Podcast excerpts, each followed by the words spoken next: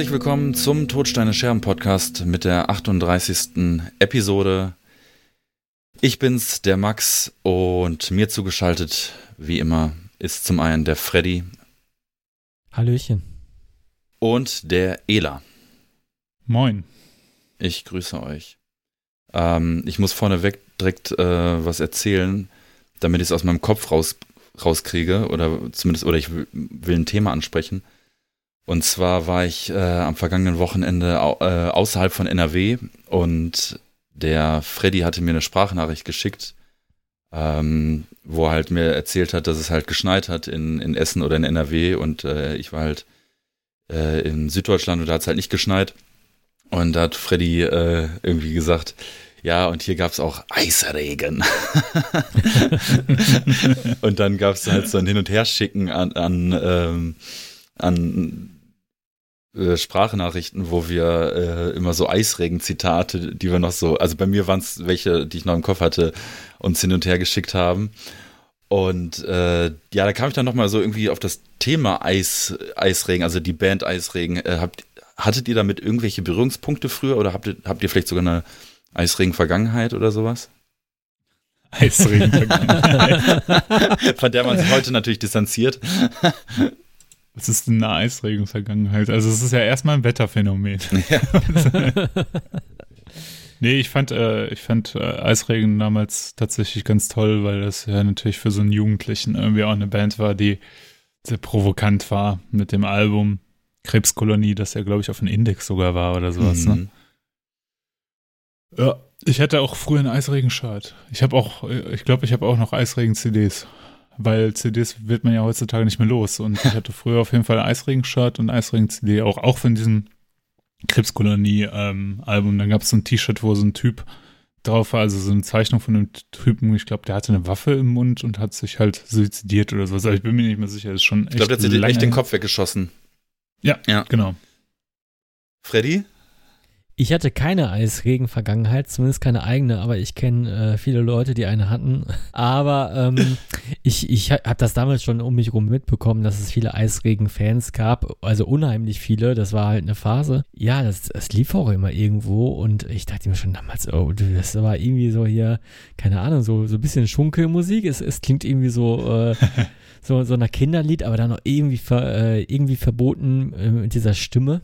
Und äh, Max, du hast auch diese, diesen schönen Satz äh, mir als Sprachnachricht geschickt mit der größten Macht im Staat. Kannst du das mal vormachen?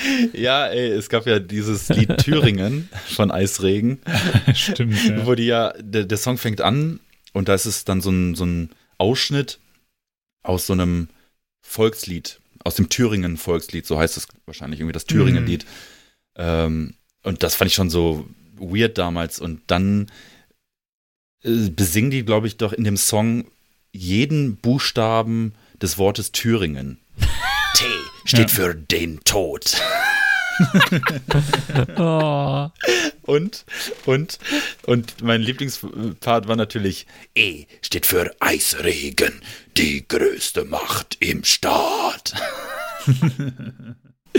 nee, äh, Eisregen war irgendwie CDs hatte ich nicht, aber ich habe natürlich Songs gehört und ich hatte tatsächlich auch ein, auch ein, äh, auch ein Shirt von, von Eisregen. Das hat mir damals ein Kumpel von der, von der Tour mitgebracht.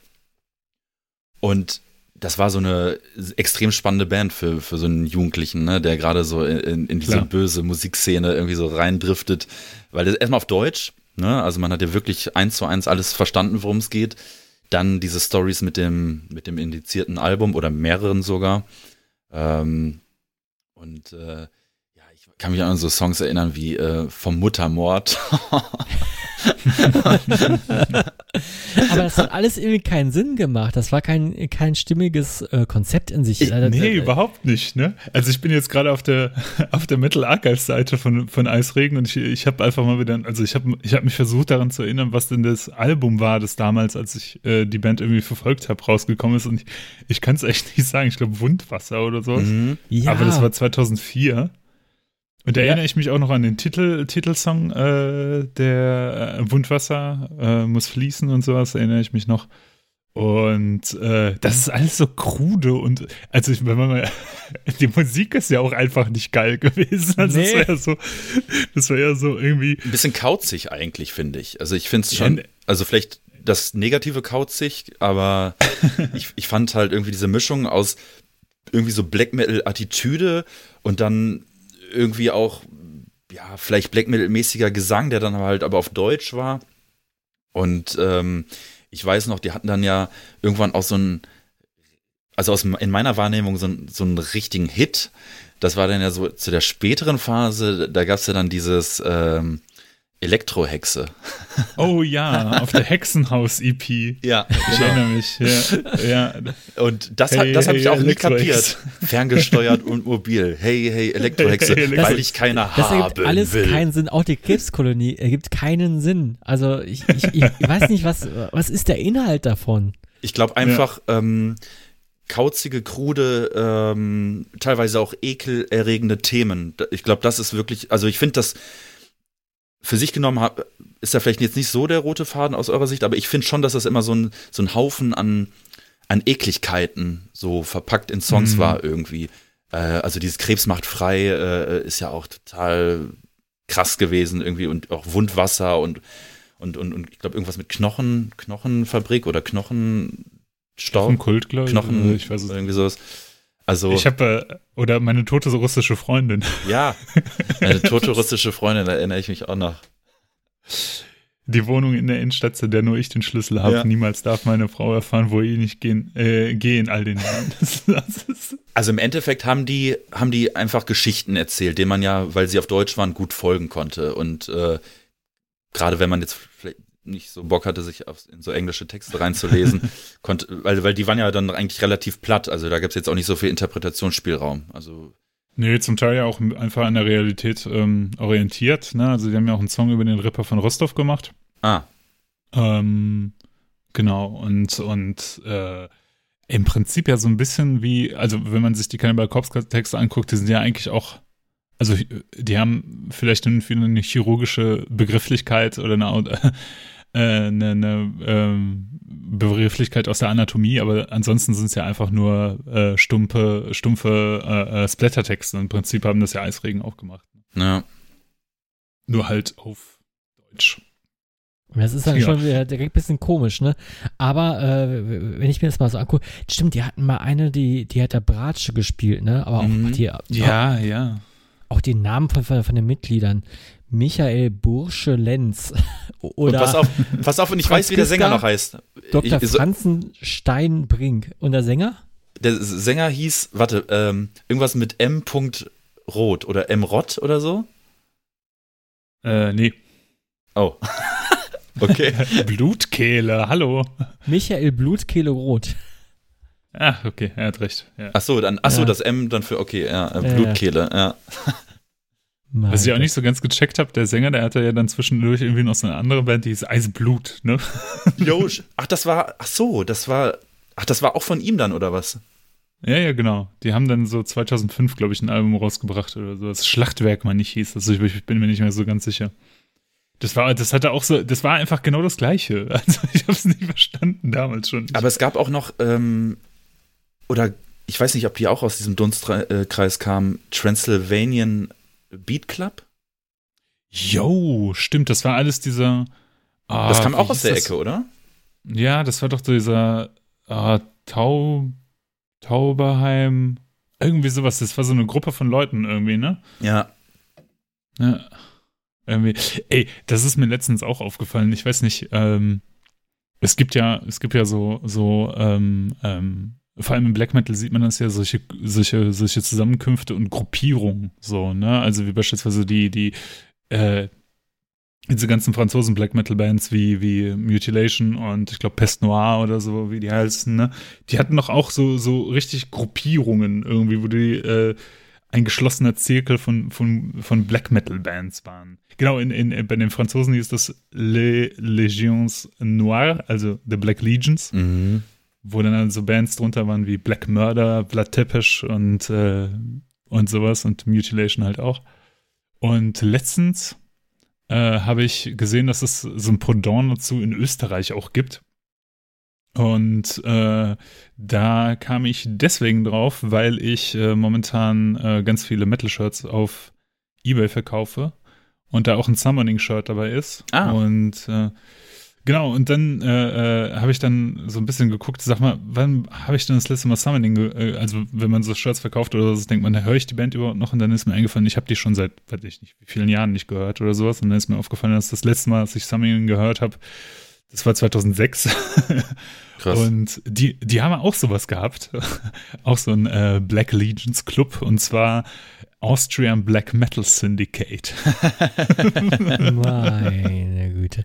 Ich glaube, das Bestreben ist groß, in, wenn du in einer Szene bist, dich dann nochmal abgrenzen zu wollen durch deinen eigenen äh, Motorcycle Club, nur halt ohne Motorcycles. Ja. Irgendwie, oder?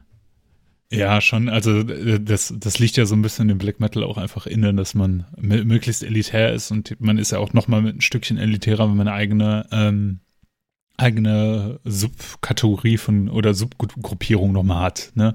Das ist ja, das ist ja auch heute bei modernen Bands, ist ja das, äh, dass so ein Bestreben da ist, sich nochmal von, also als Elite nochmal ein bisschen weiter drüber hinweg zu, äh, äh, über den Rest der Bands oder der Rest der Szene hinwegzustellen, mhm. indem man zum Beispiel sowas hat wie Vatein mit ihrem Fanclub oder wie das war. Äh, bin zu wenig Firmen in der Band irgendwie, aber wo, wo dann halt so Backpatches von diesem, von Parteien verteilt werden, ein Hardcore, ein Prozenter, die, die für Parteien töten würden oder sowas. Ne? Bei Devil's Blood gab es das ja auch, da musstest du denen ja, glaube ich, dann irgendwelche Knochen bringen, dann hast du dann einen neuen Status erreicht irgendwie.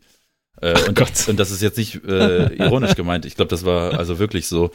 Äh, übrigens, äh, sowas hat natürlich auch immer noch eine, ja, zusätzlich noch eine, ähm, ein Reiz, ne? Also wenn man, äh, wenn man, also über sowas wird dann ja auch berichtet und so und das klingt dann nach außen hin wirkt das natürlich dann noch irgendwie noch krasser. Ja, das ist die Premium-Mitgliedschaft halt, ne? Das ist halt. Ja, aber ich, äh, ich weiß aber auch noch, als ich Ela und Co. kennengelernt habe, äh, dass ihr so ein ähm, alle den gleichen ähm, Anhänger hattet damals. Das ist vollkommen. Ach so, ah, den Anhänger meinst du? Ja. Äh, ja, das war Rohrmetal. Rohrmetal. Ja, genau. Das war einfach nur so ein, so, so, so, ein, so ein Stab, so ein, so ein kurzer Stab und da stand dann, glaube ich, Rohmetal eingraviert oder draufgedruckt und den hattet ihr dann praktisch so mit so, mit so einem Band dann äh, als, als, äh, ja, als Kette irgendwie. Als Anhänger. Ja, als Anhänger. Ja. Ähm, und das wirkte auf mich auch erstmal total äh, crazy und spannend, äh, weil ihr alle dieses Ding hattet und diese Form und so weiter. Das wirkte halt auch nochmal so, so, ja, so ungewöhnlich irgendwie. Gibt es eigentlich hm. eine Story zu oder war das Merch oder ich, ich habe das, hab das bis heute eigentlich nie erfragt. Äh, Rohrmetal war damals, also rohrmetal.de war damals so eine äh, Metal-Webseite, wo wir Reviews geschrieben haben. Also ja. da war ja der Predi, der, der Chefredakteur in Anführungsstrichen, ähm, der ja jetzt der Besitzer von Helvete ist und so. Und äh, er hatte damals eine Website äh, hochgeladen, wo der halt einfach Reviews für aktuelle Metal-CDs irgendwie hat schreiben lassen und halt selber geschrieben hat und sowas. Und da haben wir damals das war auch so ein Zirkel aus, ich sage jetzt mal fünf, fünf bis sechs Leuten oder sowas, haben da halt äh, regelmäßig halt Reviews gesch geschrieben. Die haben da auch so Review-Copies gekriegt und sowas und haben halt einfach Artikel geschrieben. Ne? Also das war ganz cool. Und damals war es auch super. Also ich glaube, das hat, das hat schon so sehr, sehr prägend, war das so, glaube ich, für uns alle irgendwie, weil man damals auch schon äh, unter Ruhrmetal irgendwie äh, Konzerte veranstaltet hat. Also der Predi hat dann halt Konzerte mhm. präsentiert und veranstaltet und sowas. Das war ja auch so der, der erste Schritt Richtung Ultima Ratio und sowas. Ne? Ja, crazy. Also haben wir eigentlich streng genommen einen Heavy Metal Journalisten äh, in unseren Reihen hier, in unserer Reihe hier. Also, ich glaube, meine, die Artikel, die ich da oder die Reviews oder Rezensionen, die ich damals als 15-Jähriger geschrieben habe, die wären mir heute extrem peinlich. Ich hoffe, die findet man nicht mehr. Bestimmt das neue Eisregen-Album. ja, hundertprozentig ist das dabei. Und irgendwelcher B-Ware Black Metal, den ich, äh, irgendwie so eine B-Ware Black Metal, wo ich ganz dringend versucht habe, das irgendwie noch positiv zu reden oder sowas. Weiß, also eine Frage muss ich dazu noch stellen. Danach äh, äh, äh übergebe ich auch das Wort, aber diese Anhänger, wie kam es dazu? Also, wessen Idee war das? Ich denke mal, äh, ich weiß das ehrlich gesagt nicht mehr. Keine Ahnung. Ich weiß, dass ähm, das Predi die irgendwann mal angeschleppt hat. Ich glaube, da hat die produziert und dann hat jeder, der wollte, hat halt einen gekriegt ja. gegen einen Obolus oder sowas. Das hatte also nichts mit elitären Zusammensein zu tun, sondern es war halt einfach für uns ganz cool zu sagen, okay, wir sind die, die Redakteure von rohrmittel.de. Ja. Und äh, das war, das war, war eine witzige Zeit so. Also man muss ja auch überlegen, wie unglaublich lange das alles her ist. Das ist ja auch schon 15 Jahre mhm. her und so. Ne? Ja, Wahnsinn. Also, und, und so in meinem Kopf war das auch so eine ganz lange Zeit, aber ich glaube, das war ein, zwei Jahre oder so und dann war die Sache auch schon gegessen. Ja. Das war ja auch noch die Zeit der Foren. Äh, ich weiß, da bin ich noch damals ins Ruhr Metal Forum gegangen und habe äh, langsam so mit dem einen oder anderen Kontakt von euch geknüpft. Und äh, von außen sah das doch alles irgendwie, irgendwie professionell aus. Genauso wie auch diese, sag ich mal, wenn wir auf diese Black Metal Bands zurückkommen, die da ihre eigenen Clubs haben, diese Patches, äh, die aussehen wie Militärabzeichen oder so, ne? Also mit, mm. mit so einem Stacheldraht drum und dann in, in der Mitte ist dann irgendwie eine Gasmaske oder irgendwas oder ein Helm oder so ein, so ein Scheiß. Nach außen hin hat das natürlich immer irgendeine Wirkung und äh, ja, damals auch Ruhemetal hatte, auch mit diesem Anhänger, weiß ich auch, ihr hattet den alle. Äh, das war für mich jetzt nichts irgendwie mysteriös, aber ich dachte so, ja, daran erkennst du die halt, die da, die da für dieses, äh, die das Magazin da was gemacht haben, ne? Ist mhm. ja keine schlechte Idee, damit schaffst du ja auch irgendwie das Zusammenhalt, ne? Ja, und ähm, ich meine, in so einer Szene läuft ja sehr, sehr viel über Zusammenhalt. Also Zusammenhalt ist ja ein zentrales Thema und Abgrenzung gegenüber anderen. Ne? Ich glaube, das hast du, ich weiß nicht, wie das halt in anderen Szenen so ist, also vor allem so Jugend- und Musikszenen, aber in, im Metal ist das ja schon sehr, sehr provokativ so gemacht, dass man sich versucht abzusetzen. Und natürlich äh, besteht ein großes Interesse daran, innerhalb der Szene sich nochmal von anderen abzugrenzen. Deswegen, ne, also wenn du so auf Konzerte gehst oder sowas, du erkennst ja die Leute, welcher Stilrichtung die angehören, so verrückt das auch klingt, ne? Also wenn du eine Lederweste siehst mit Schwarz-Weiß-Patches, weißt du, aha, der Typ hört Black Metal, mhm. so, ne? Und äh, ich finde es halt, ich find's halt witzig, dass es immer so ein Bestreben danach gibt, nochmal einen Tacken elitärer zu sein als die anderen und dann so einen Mystizismus um sich aufzubauen, ja. Und das fing ja also halt schon mit Mayhem und Bursum damals halt irgendwie in Norwegen an und so. Und es zieht sich ja bis heute durch. Ich glaube, Kahn wohl von, von Nagaroth hat ja, glaube ich, auch zwischendurch so Black Metal Wölfe Deutschland Club gehabt oder sowas, ja. Die, äh, die auch irgendwie alle mit verschränkten Armen im Schnee standen und äh, und irgendwie, was weiß ich, die schwarze Sonne auf der Brust irgendwie versucht haben zu verstecken. so. Ach, die haben nur was Gutes für den Erhalt oder für die Wiedereingliederung der Wölfe in, in, in die deutsche Natur. in die deutsche, Gese so in die deutsche Gesellschaft. Back to Thüringen, ja. ey. Äh, Ganz aktuell in Hüngse äh, laufen jetzt Wölfe rum, die Ponys reißen, ne? Aktuelles Thema. Krass. Ja. Ähm, ich wollte eigentlich was zum Thema Black Metal sagen. Also ich krieg die Brücke von Wölfe äh, jetzt nicht, äh, aber wo wir gerade das Black Metal-Thema hatten, mir, wir hatten ja auch in den letzten Folgen oder in der vorletzten Folge auch gesprochen irgendwie, oder in der letzten, glaube ich, über die ähm, Alben 2020, die uns besonders gut gefallen haben, bla bla bla und so weiter und so fort. Hinterher sind dem einen oder anderen von euch wahrscheinlich auch noch ein paar Sachen eingefallen, wo man dachte, ah, okay, habe ich, hab ich gar nicht dran gedacht. Und mir wurde jetzt vor, weiß nicht, vor zwei, drei Wochen äh, hat der Max, Max von Ethic, Grüße geht raus, mh, hm, hat mir einen Song geschickt oder ein Video geschickt von der Band Inquisition, von dem aktuellen Album. Und zwar zu dem Song äh, Luciferian Race. Und ähm, also Race wie, wie Strahlen. Und ähm, das hat mich umgehauen. Also, äh, das, das ist, äh, also, das ist 2020 rausgekommen und ich habe davon überhaupt nichts mitbekommen. Ich habe Inquisition auch schon mal irgendwo bei jemandem im Auto laufen gehört, äh, also lief das schon mal oder so, aber ansonsten hatte ich mit der Band irgendwie nicht so viel am Hut. Und dieses, und dann habe ich mir das komplette Album mal angehört und äh, also das ist ähm, musikalisch, in musikalischer Hinsicht, also zu 1000 Prozent mein, mein Ding. Also das ist wirklich irgendwie Immortal at the Heart of Winter äh, äh, Vibes irgendwie und dieses, dieses Video zu Luciferian Race das, der Song geht, glaube ich, auch sieben oder acht Minuten und das haben die irgendwo in, in einer, an der Küste von Washington State gedreht. Äh, das ist ja auch, glaube ich, ist ja ein Duett, ne? Ist ja nur der Drummer und der, der Gitarrist irgendwie und, äh, und wo er dann auf diesen Klippen steht und diese Drohne über ihn hinwegfliegt und so. Also, das ist, äh, also, also genau mein Sound, genau mein, ja, mein visueller Pathos, den ich irgendwie äh, gut finde. Und ich habe da tatsächlich äh, das Album ein paar Mal durchgehört und muss sagen, das ist Richtig, ist eine richtig, richtig geile Scheibe, sehr atmosphärisch.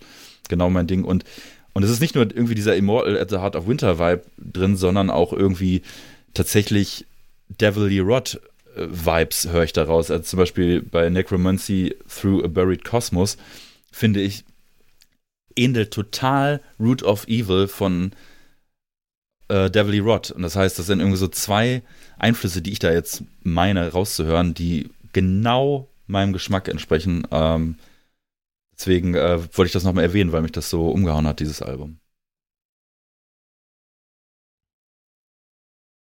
Für mich ist die Band damit gestorben, mit diesen Kinderporno-Vorwürfen, die da irgendwann mal aufgekommen sind. Aber ich fand, weil ich, weil ich, bin ich nie mit warm geworden. Also es ist so eine von diesen US-Black Metal-Bands oder sowas, mit denen ich halt nie was anfangen konnte. Ich habe es auch nie verstanden. Also die, die Vocals fand ich halt immer kacke. Ich weiß, auf dem neuen Album habe ich schon gehört, dass die Vocals irgendwie anders sein sollen. Aber ähm, hat mich nie auch nur ansatzweise berührt. Sorry, Max. Also Mich, mich, holst du damit nicht ab. Kein, kein Problem. Ich habe auch irgendwann mal was von denen gehört und habe auch gedacht, hm, also der Gesang ist ja schon sehr gewöhnungsbedürftig irgendwie und habe mich dann auch nicht weiter mit denen beschäftigt. Aber jetzt, also ich glaube zu wissen, dass sich der Gesang auch tatsächlich verändert hat jetzt, auch zum neuen Album. Man mag mich eines Besseren belehren. Und da, damit kann ich sehr gut leben, so wie er jetzt klingt diese Vorwürfe bezüglich Kinderpornografie habe ich nicht mitbekommen. Ich habe mich auch mit dieser Band nie beschäftigt. Ähm, ich habe nur irgendwie das Gefühl, dass irgendwie, ja, weiß nicht, ey, irgendwie gefühlt jeder zweite Musiker schon mit solchen Vorwürfen oder Skandalen zu tun hatte, weil ich war letztens auf der Arbeit und da habe ich mich mit einem Arbeitskollegen über KISS und, äh, unterhalten und da meinte dieser Kollege für, für, so zu mir, ja, also, ähm, also spätestens seit dieser Kinderpornografie-Geschichte damals mit Gene Simmons, ähm, finde, finde er, findet er, dass man die sich nicht mehr anhören dürfte. Und ich, ich habe nur so, okay, also ich wusste davon überhaupt nichts, habe dann mal so recherchiert und habe dann eigentlich auch nur einen Artikel gefunden. Also ich habe jetzt auch nicht irgendwie tagelang recherchiert, aber ich habe dann eigentlich nur einen Artikel gefunden, das war irgendwie, glaube ich, 2015 oder so. Und zwar wurden von dem Internetanschluss von Gene Simmons tatsächlich Kinderpornos runtergeladen zu einem Zeitpunkt, als Kiss auf Welttournee waren. Das heißt, Gene Simmons, seine Frau, die Familie, die waren alle überhaupt nicht da. Also, und Gene Simmons kam dann irgendwann, war die Tour vorbei und, äh, und irgendwann stand wohl dann das FBI vor der Tür und wollte dann irgendwie äh, ja, in, in, ins Haus rein. Und im Endeffekt stellte sich heraus, äh, dass sich irgendjemand von außen halt tatsächlich wohl auf äh, ja, Zugriff ähm, verschafft hat auf den, auf, den, auf den Anschluss von Gene Simmons. Äh, wo man, wobei man nicht hundertprozentig sagen konnte zu dem Zeitpunkt, ob das jetzt wirklich von außen war oder ob wirklich jemand eingebrochen ist in das Haus. Aber es konnte ausgeschlossen werden, dass Gene Simmons das war und es konnte auch ausgeschlossen werden, dass Gene Simmons das von der Tour aus irgendwie gemacht hat. Und ähm, und das war, war mir dann relativ wichtig, dass ich dann so eine, also auf so eine Lösung oder auf so ein Statement gestoßen bin und nicht auf, äh, ja, man weiß es bis heute nicht genau. Hm. Aber wie kamen wir da nochmal drauf? Ah ja, der, ähm, der, Inquisition. der Videoclip. Ja, den, den hast du mir ja geschickt, Max. Äh, ich finde den auch sehr ästhetisch. Ähm, vor allem mit diesen Drohnenfahrten. Das, äh, da dachte ich schon länger drüber nach, dass äh, das viel zu selten genutzt wird und äh, ja, dass das wieder immer mehr kommen. Und ich glaube, Immortal hätten sich damals auch äh, drüber gefreut, als sie Blaschirk äh, oder Mighty Raven Dark gedreht haben.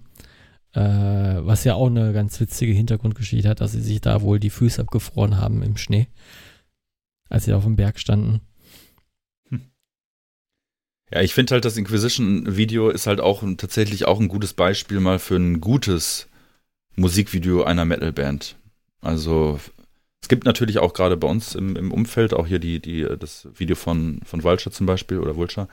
Sind, ist ja auch ein positives Beispiel, aber es gibt halt auch extrem viele negative Beispiele für ähm, Musikvideos von Heavy Metal Bands, weil irgendwie am Ende des Tages ist es immer eine Lagerhalle und mhm. ähm, wo die dann irgendwie spielen und die Kamera ein bisschen wackelt und äh, das war's dann eigentlich auch schon, ne? Ja.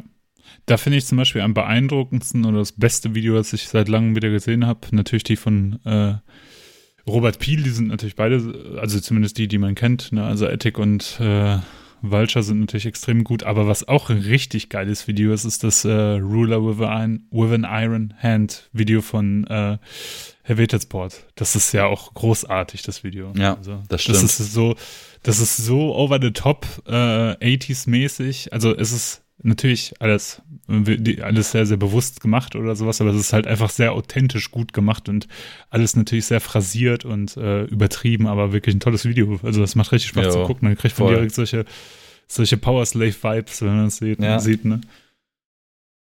Aber ansonsten, ey, Metal-Videos eher peinlich. mm. Was übrigens. Was liegt halt auch einfach daran, was liegt halt auch einfach daran, wie viel, wie viel, wie viel Budget Bands mittlerweile halt nur noch kriegen. Ne? Also es ist halt, ähm, früher war das halt so, irgendwie, da, da haben die Leute ja auch wirklich Kohle damit gemacht. Da hat der, äh, da hat das, das, das Plattenlabel halt mal einfach, äh, was weiß ich, 15.000 Euro rübergeschickt, äh, äh, was weiß ich, 150.000 Dollar rübergeschickt und gesagt, jetzt macht man Videos. Und dann äh, auf einmal klettert da halt, was weiß ich, äh, im Video von Jump der Sänger am Berg hoch oder sowas. Mm. Das ist ja. Ja, wobei man muss ja auch ganz ehrlich sagen, dass die meisten äh, Iron Maiden Videos ja natürlich jetzt auch nicht besonders ähm, krass sind und auch nicht so aussehen, als wenn da jetzt extrem viel Geld drin gesteckt hätte. Ne? Also mhm. ähm, also okay, es gibt vielleicht Ausnahmen, aber ich irgendwie ich muss bei Iron Maiden Videos und bei Musikvideos von Metal Bands muss ich immer an Holy Smoke denken und und, und, und das ist halt den Sonnenblumenfeld. Ja, und das ist halt natürlich kultig irgendwo über die Jahre hinweg, aber es ist natürlich an sich, ähm, es ist natürlich irgendwie Quatsch. Aber natürlich hat der Stellenwert von Musikvideos ist, hat sich natürlich auch verschoben, weil in den, ja, bis vor 10, 15, 20 Jahren sind solche Videos dann vielleicht auch mal auf MTV oder Viva 2 oder so gelaufen und haben dann vielleicht auch dafür gesorgt, dass die Band mehr CDs oder so verkauft hat. Ähm, mhm. Das ist ja jetzt auch nicht mehr der Fall, deswegen ist man da ja auch nicht mehr so, nicht mehr so mhm. unbedingt so abhängig äh, von, ne?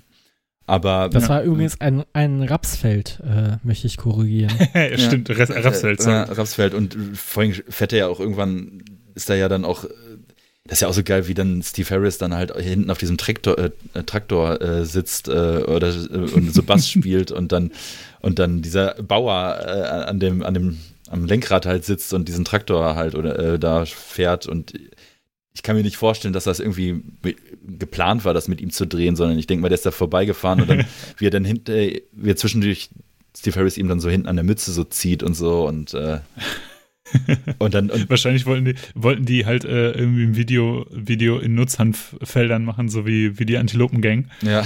Das ein paar Jahre später genau. gemacht haben, haben aber festgestellt, da wurde aber nur Raps angepflanzt.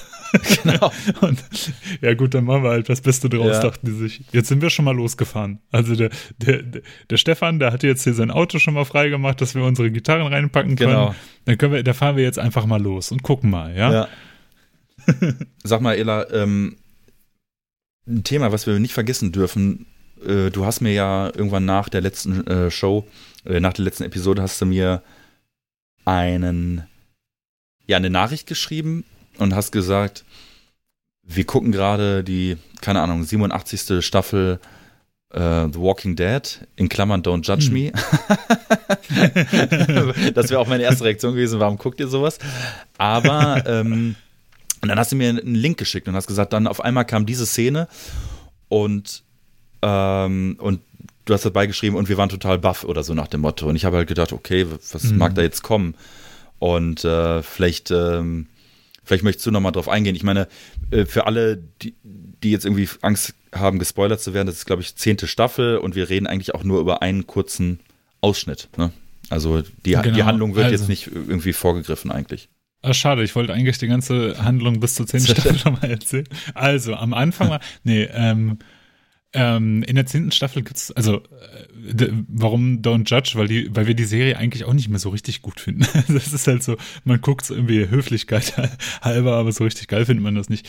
Ähm, ich fand, aber das ist ein ganz anderes Thema, genau. In der zehnten Staffel gibt's eine Szene, wo äh, über ein Funkradio ähm, ein Gespräch stattfindet und äh, in der zehnten Staffel gibt's äh, halt, in der Handlung ist halt eine Situation, wo alle sich sozusagen auf einen großen Kampf vorbereiten. Ja, alle Hauptcharaktere. Und da ist so ein bisschen Weltun äh, Weltunterstimmung und ähm, genau, und dann fängt halt einer der Charaktere äh, an, halt in das Funkgerät zu singen und äh, er singt äh, Where the Wild Wind Blows von Iron Maiden. Und äh, ich konnte das erst, also wir konnten das erst gar nicht fassen, äh, Rico und ich, als wir diese Szene gesehen haben, weil äh, wir nicht gedacht hätten, dass er tatsächlich den Maiden-Song singt. Und dann war ich total verunsichert. Dann haben wir echt nochmal gegoogelt, ob das Original wirklich von Maiden ist. Und dann festgestellt, tatsächlich, das ist ein Original Maiden-Song, kein Cover oder sowas, von dem wir nichts wussten.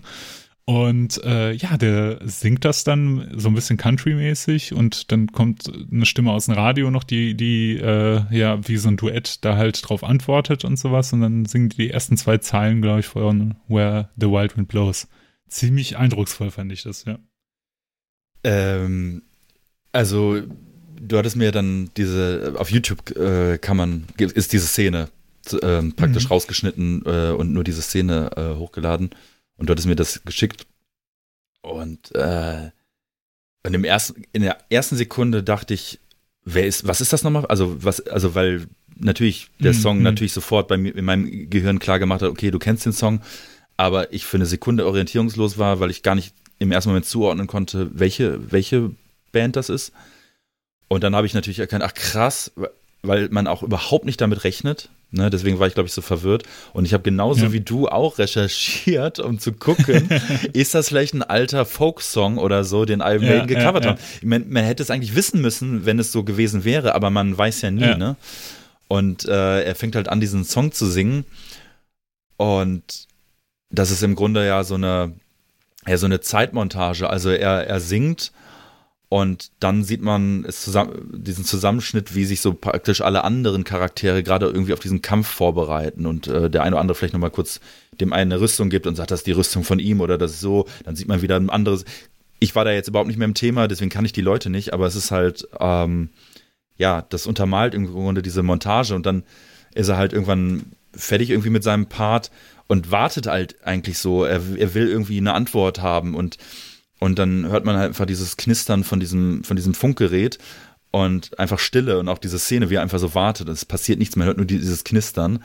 Und auf einmal mhm. kommt diese, diese authentisch schöne, fast schon engelsgleiche Frauenstimme von, keine Ahnung von woher, die in ihr Mikrofon oder in ihr Walkie-Talkie oder, oder Funkgerät dann singt und den Song weiter singt irgendwie. Und das halt natürlich versehen mit diesem Knister-Funkgerät-Effekt über ihrem Gesang. Ähm, äh, und, und, und der Typ freut sich total, als dann diese, als dann endlich, endlich diese Antwort kommt und, und, und äh, lächelt einfach nur so. Und ohne dass ich den Zusammenhang kenne, ohne dass ich die Charaktere kannte, fand ich diese Szene so krass und so schön und so toll und auch diesen Song mal in dieser, praktisch in diesem Gewand, ohne, also ja, akustisch ohne Instrumente zu hören, war Wahnsinn. Und ich habe das dann auch äh, hier dem, äh, dem, dem Freddel, Grüße gehen raus, ist auch Hörer von uns, äh, ist ja auch großer Maiden-Fan, ähm, dem habe ich das dann ähm, erzählt und habe, nee, ich habe ihm gar nichts erzählt, ich habe ihm das einfach nur gezeigt. Ich habe es ihm einfach nur gezeigt, diese Szene. Und und der hält seinen Arm hoch und alle, alle Arme auf seinem, und er hat viele ha äh, alle Arme. er hat sehr viele Arme. Alle, äh, alle, Haare auf seinem Arm und er hat sehr viele Haare so. Äh, alle Haare standen zu, zu Berge äh, und er hatte eine richtig krasse Gänsehaut einfach von dieser Szene. Ähm, ja. ja. fand ich richtig gut. Also äh, ist eine, also würde mich mal interessieren, vielleicht müssen wir da nochmal nachhaken, irgendwie, vielleicht kriegt man mhm. irgendwie noch Informationen, ob vielleicht einer der Autoren Maiden-Fan ist, der dann gesagt hat, wir packen das jetzt rein thematisch geht es in dem Song ja, glaube ich, so ein bisschen auch um, um äh, Naturkatastrophen, wenn ich mich genau, recht so ein Weltuntergang. Ja. Also im Prinzip, das ist, der, der hat ja eine super Pointe, der Song. Es geht ja darum, dass es um Prepper geht, um darauf vorbereiten auf den großen Weltuntergang und am Ende war es doch nur ein kleiner Sturm. So, ne? mhm. ne? Und das äh, ist, ist, übrigens von dem Album auch mein Lieblingssong, mein absoluter Lieblingssong. Ich finde den großartig. Ne? Und ähm, das ist halt, also was mich halt total überrascht hat, ist, warum, also natürlich der Song passt musikalisch, äh, be beziehungsweise textlich sehr gut und dies und das. Und, äh, aber das ist, man wird ja eher sowas, wenn man schon Maiden-Song unbedingt einbauen will, dann wird man ja eher sowas Bekannteres einbauen, was weiß ich, The Trooper oder mhm. sowas, ne? Oder, oder sonst was. Warum genau das? Das fand ich sehr, sehr beeindruckend. Ja. Fällt euch noch irgendwie was ein, wo in dem Film ein Metal-Song eingesetzt wurde, der jetzt nicht so der populärste ist? Also ich erinnere mich äh, immer sofort und ich weiß nicht warum. Ich habe früher Californication geguckt, die Serie. Es ist jetzt kein Film, aber eine Serie. Und mit diesem David Duchovny, den man ja auch aus Akte X kennt. Und da gab es irgendwann so eine Szene im, im kurz ja, vor Ende der Episode, wo mh, hm, ich glaube, eine Akustikversion, kein unbekannter Song, aber eine Akustikversion von Number of the Beast läuft. Ähm, in einem Gewand, was sich komplett von dem Originalsong unterscheidet.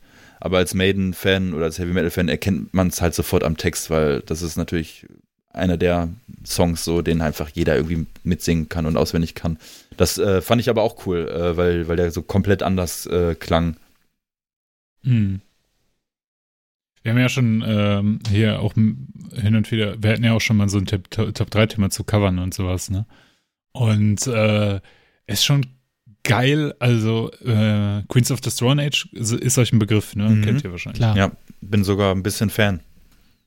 Äh, die hatten ja diesen, diesen, äh, diesen Hit mit dieser Ballade I Wanna Make It With You, ne? Mhm. Ähm, den Song finde ich auch äh, ganz toll, obwohl der ja ein bisschen unterschiedlich ist von dem restlichen Material, das die so machen. Und ähm, der war ja auch so ein bisschen Hit und auch äh, hatte ja auch so, so, ein, so ein relativ bekanntes Video. Und irgendwie äh, lief bei mir halt irgendwann mal äh, über YouTube Musik im Auto, glaube ich. Und dann bin ich auf eine Synthwave-Version von I Wanna Make It With You gestoßen. Und das war so ein geiles Ding. Also ähm, Vielleicht habt ihr immer die Möglichkeit da reinzuhören. Ich weiß jetzt nicht mehr den Titel oder sowas, aber ähm, es war interessant zu sehen, dass es halt in mu komplett musikalisch anderem Gewand so gut passt. Ne? Ja. Und, ne, also ich, es ist interessant generell halt zu sehen, wie, auch wenn man den musikalischen Kontext komplett ändert, wie gut ein Song trotzdem funktionieren kann. Ne? Also wie beispielsweise auch Hurt von Johnny Cash oder sowas, der ja auch ganz, ganz anders ist. Du als alter Nine Inch Nails Fans äh, wirst wahrscheinlich sagen, die, hört, äh, die Johnny Cash Version ist fürchterlich, oder Freddy? Ich finde sie auch fürchterlich. Auf Netflix gibt es so eine kleine Miniserie von äh, äh, da sprechen Künstler über ihren äh, besten Song oder über den Song, den äh, der, mhm. der in der Karriere sehr ja, prä äh, prägnant war. Da habe ich mir ein paar Folgen Da ist auch REM dabei und so, ne? Hab genau, gesehen. die, die Folge ja. mit REM habe ich mir angeguckt, die war auch ganz gut. So, solche Bands äh, äh, nervt es natürlich sehr, wenn sie auf diesen einen Song runter reduziert werden.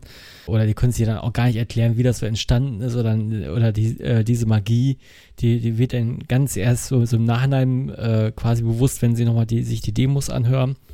Und bei Nine Inch Nails, bei dem Song, ähm, Johnny Cash hat den Song nochmal aufgegriffen und den nochmal viel populärer gemacht, als er schon war.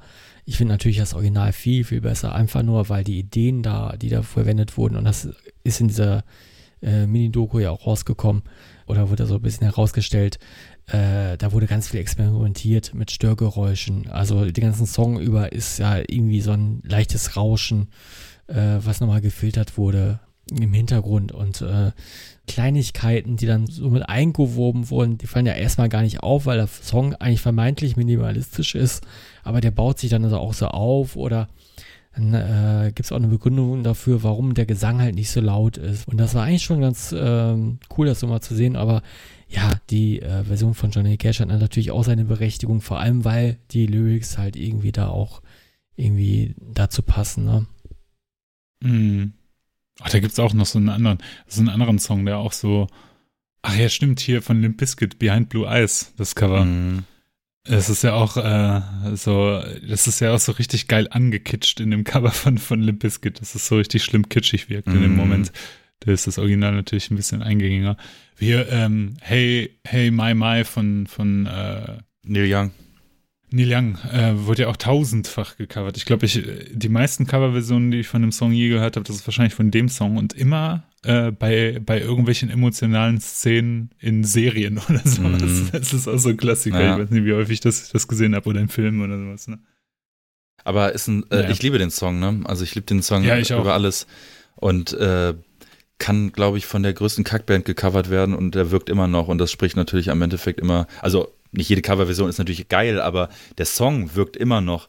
Und das liegt natürlich einfach daran, dass es ein perfekter Song einfach ist. Ne? Also selbst Oasis haben den ja mal gecovert. Ne? Also das ist schon. Mhm. Ähm, ähm, und es gibt ja, es gibt ja diese zwei Versionen eigentlich auch. Ne? Es gibt ja Into, äh, Into the Black und Into the Blue oder so. Ich, ich komme immer durcheinander. Mhm. Die eine ist ja so, so total krachig, die Version, und die eine ist ja eher so total folkig.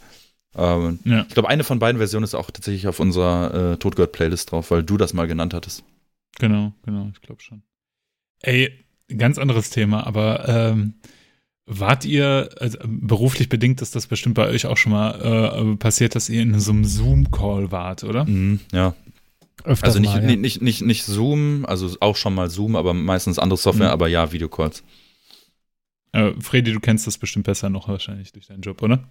Äh, ja, wir kommunizieren größtenteils über äh, genau eine andere Software äh, von Microsoft, aber äh, Zoom kenne ich natürlich auch, klar. Dann kennst du bestimmt auch das Phänomen, wenn Leute Zoom das erste Mal benutzen. Mhm, das Phänomen, dass, dass bei so einem Gruppen, Gruppengespräch dann halt einfach alle am Anfang vollkommen überfordert sind, damit umzugehen und dann wird absolut durcheinander gesprochen und sowas, ne? Rotes Tuch bei mir. Ich sehe das im privaten Bereich natürlich oft, ne? Und, ja, ja. Hattest du auch so eine Weihnachtstisch-Situation, Freddy, wo, wo die Familie am Weihnachtstisch am Zoom-Call teilgenommen hat nein. und keiner verstanden hat und dann nein, nein, hat man nein, die ganze Zeit, war die Kamera gerichtet die ganze Zeit auf, auf, auf was weiß ich, Kartoffelstampf oder sowas.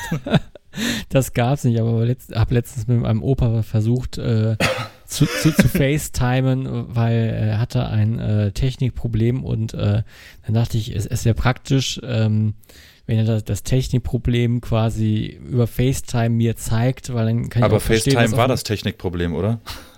Nee, es führte zu einem weiteren Technikproblem. Also äh, es führte dazu, dass ich die ganze Zeit die Hand gesehen habe, aber, aber nicht das, was gefilmt werden soll. ja, aber ja, ist, ist völlig okay. Ey, äh, mein Opa, Opa verfasst wirklich einwandfreie WhatsApp-Nachrichten mit Emoticons und so, ne? Und äh, ja, das mit 85. Tut mir leid, also. Ja, äh, so typische Familiengruppenbilder, ne? Also jetzt, wo Schnee gefallen ist und das Schneechaos losgegangen ist, dann haben wir ganz viele Schneemannbilder gekriegt oder singende, singende Minions in, in Schneekostümen oder so. Ich wünsche dir einen tollen Dienstag. Ja, genau. Bergfest gibt's morgen wieder. Ich krieg von meiner Tante äh, immer solche WhatsApp-Dinger. Äh, Erstmal eine Tasse Kaffee. Guten Morgen. Ja. Wie kommst du eigentlich auf die Zoom-Call-Geschichte? Genau, äh, und zwar waren jetzt ähm, zweimal gab es die Möglichkeit, in einen Zoom-Call, in eine äh, Videokonferenz mit äh, Gesol von Metal Lucifer zu kommen. mm. Und äh, da haben Rico und ich und äh, Martin, den wir alle auch kennen, Grüße gehen raus an Martin Piewek, mhm. ähm, äh, haben wir uns das gemeinsam angeguckt und das war schon sehr, sehr witzig. Also äh, es war deswegen witzig, das war auch generell eine witzige Situation. Also das war öffentlich ausgerufen, also jeder, der Bock hatte, konnte da irgendwie teilnehmen. Ich war bei diesem ganzen Login-Prozess nicht dabei, deswegen weiß ich nicht genau, wie das äh, lief. Aber im Prinzip war es so, dass dann halt äh, äh, ähm, Gesol von Metal Lucifer, der Sänger und ähm, von Metal Lucifer und der Sänger und Bassist von Sabbath da war und ganz viele Leute und dann gab es so, so einen Moderator, den äh, über Freunde hat uns das, äh, wurde uns dann aufgeklärt, dass es so ein Typ gewesen, der wohl früher aus Großbritannien ganz viele Bands nach Japan geschleppt hat und dann so Touren mit denen gemacht hat, so Girls School und so ein Kram wohl und irgendwie, also so ein alter Manager-Typ wohl, der wohl irgendwas mit Japan zu tun hat. Ich weiß nicht, ob der lebt oder so. Man mag mich korrigieren. Und äh, dann war da eine Übersetzerin dabei, weil, äh, weil Gisel halt so schlecht äh, Englisch spricht. Und dann war dann halt, also drei Leute, die, die da in diesen Zoom-Call mitnehmen und halt tausend 1000 Fans. Und das war am Anfang auch geil, als sich dann alle eingeloggt haben. Alle Mikro an, alle Kamera an und du saßt nur so, wenn man das bei, bei Zoom so einstellt, dass man halt immer nur die redende Person sieht, ne? Also gibt es ja so verschiedene ja. Bildeinstellungen. Mhm. Da hast du halt irgendwie so einen Typen mit dem Turban gesehen. Geil. Danach so ein Typ, der mit seinem Hund spazieren gegangen ist. Ein anderer Typ, der Playstation gespielt hat und Bier getrunken hat. Das war, das war schon sehr witzig.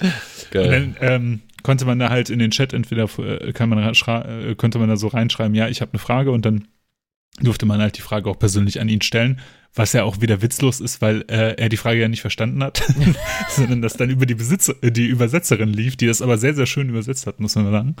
Äh, und äh, ja, das war auf jeden Fall sehr, sehr witzig, aber es war halt noch viel witziger, weil genau diese klassischen Fragen, die man die wir ja so parodieren, ne? Hey, come to Brazil, genau die Sachen kamen. Ne? Als eine Frage war sehr, sehr geil. Uh, is there a possibility that you will come to Armenia to play? Und dann hat die Übersetzerin das halt übersetzt und Gesol, Armenia? Und lehnte sich zurück oh, und überlegte so. Und dann hat er wohl gefragt, wo liegt eigentlich Armenien? ja, und, ähm, ja, so viel, war, äh, so viel äh, dazu, ne?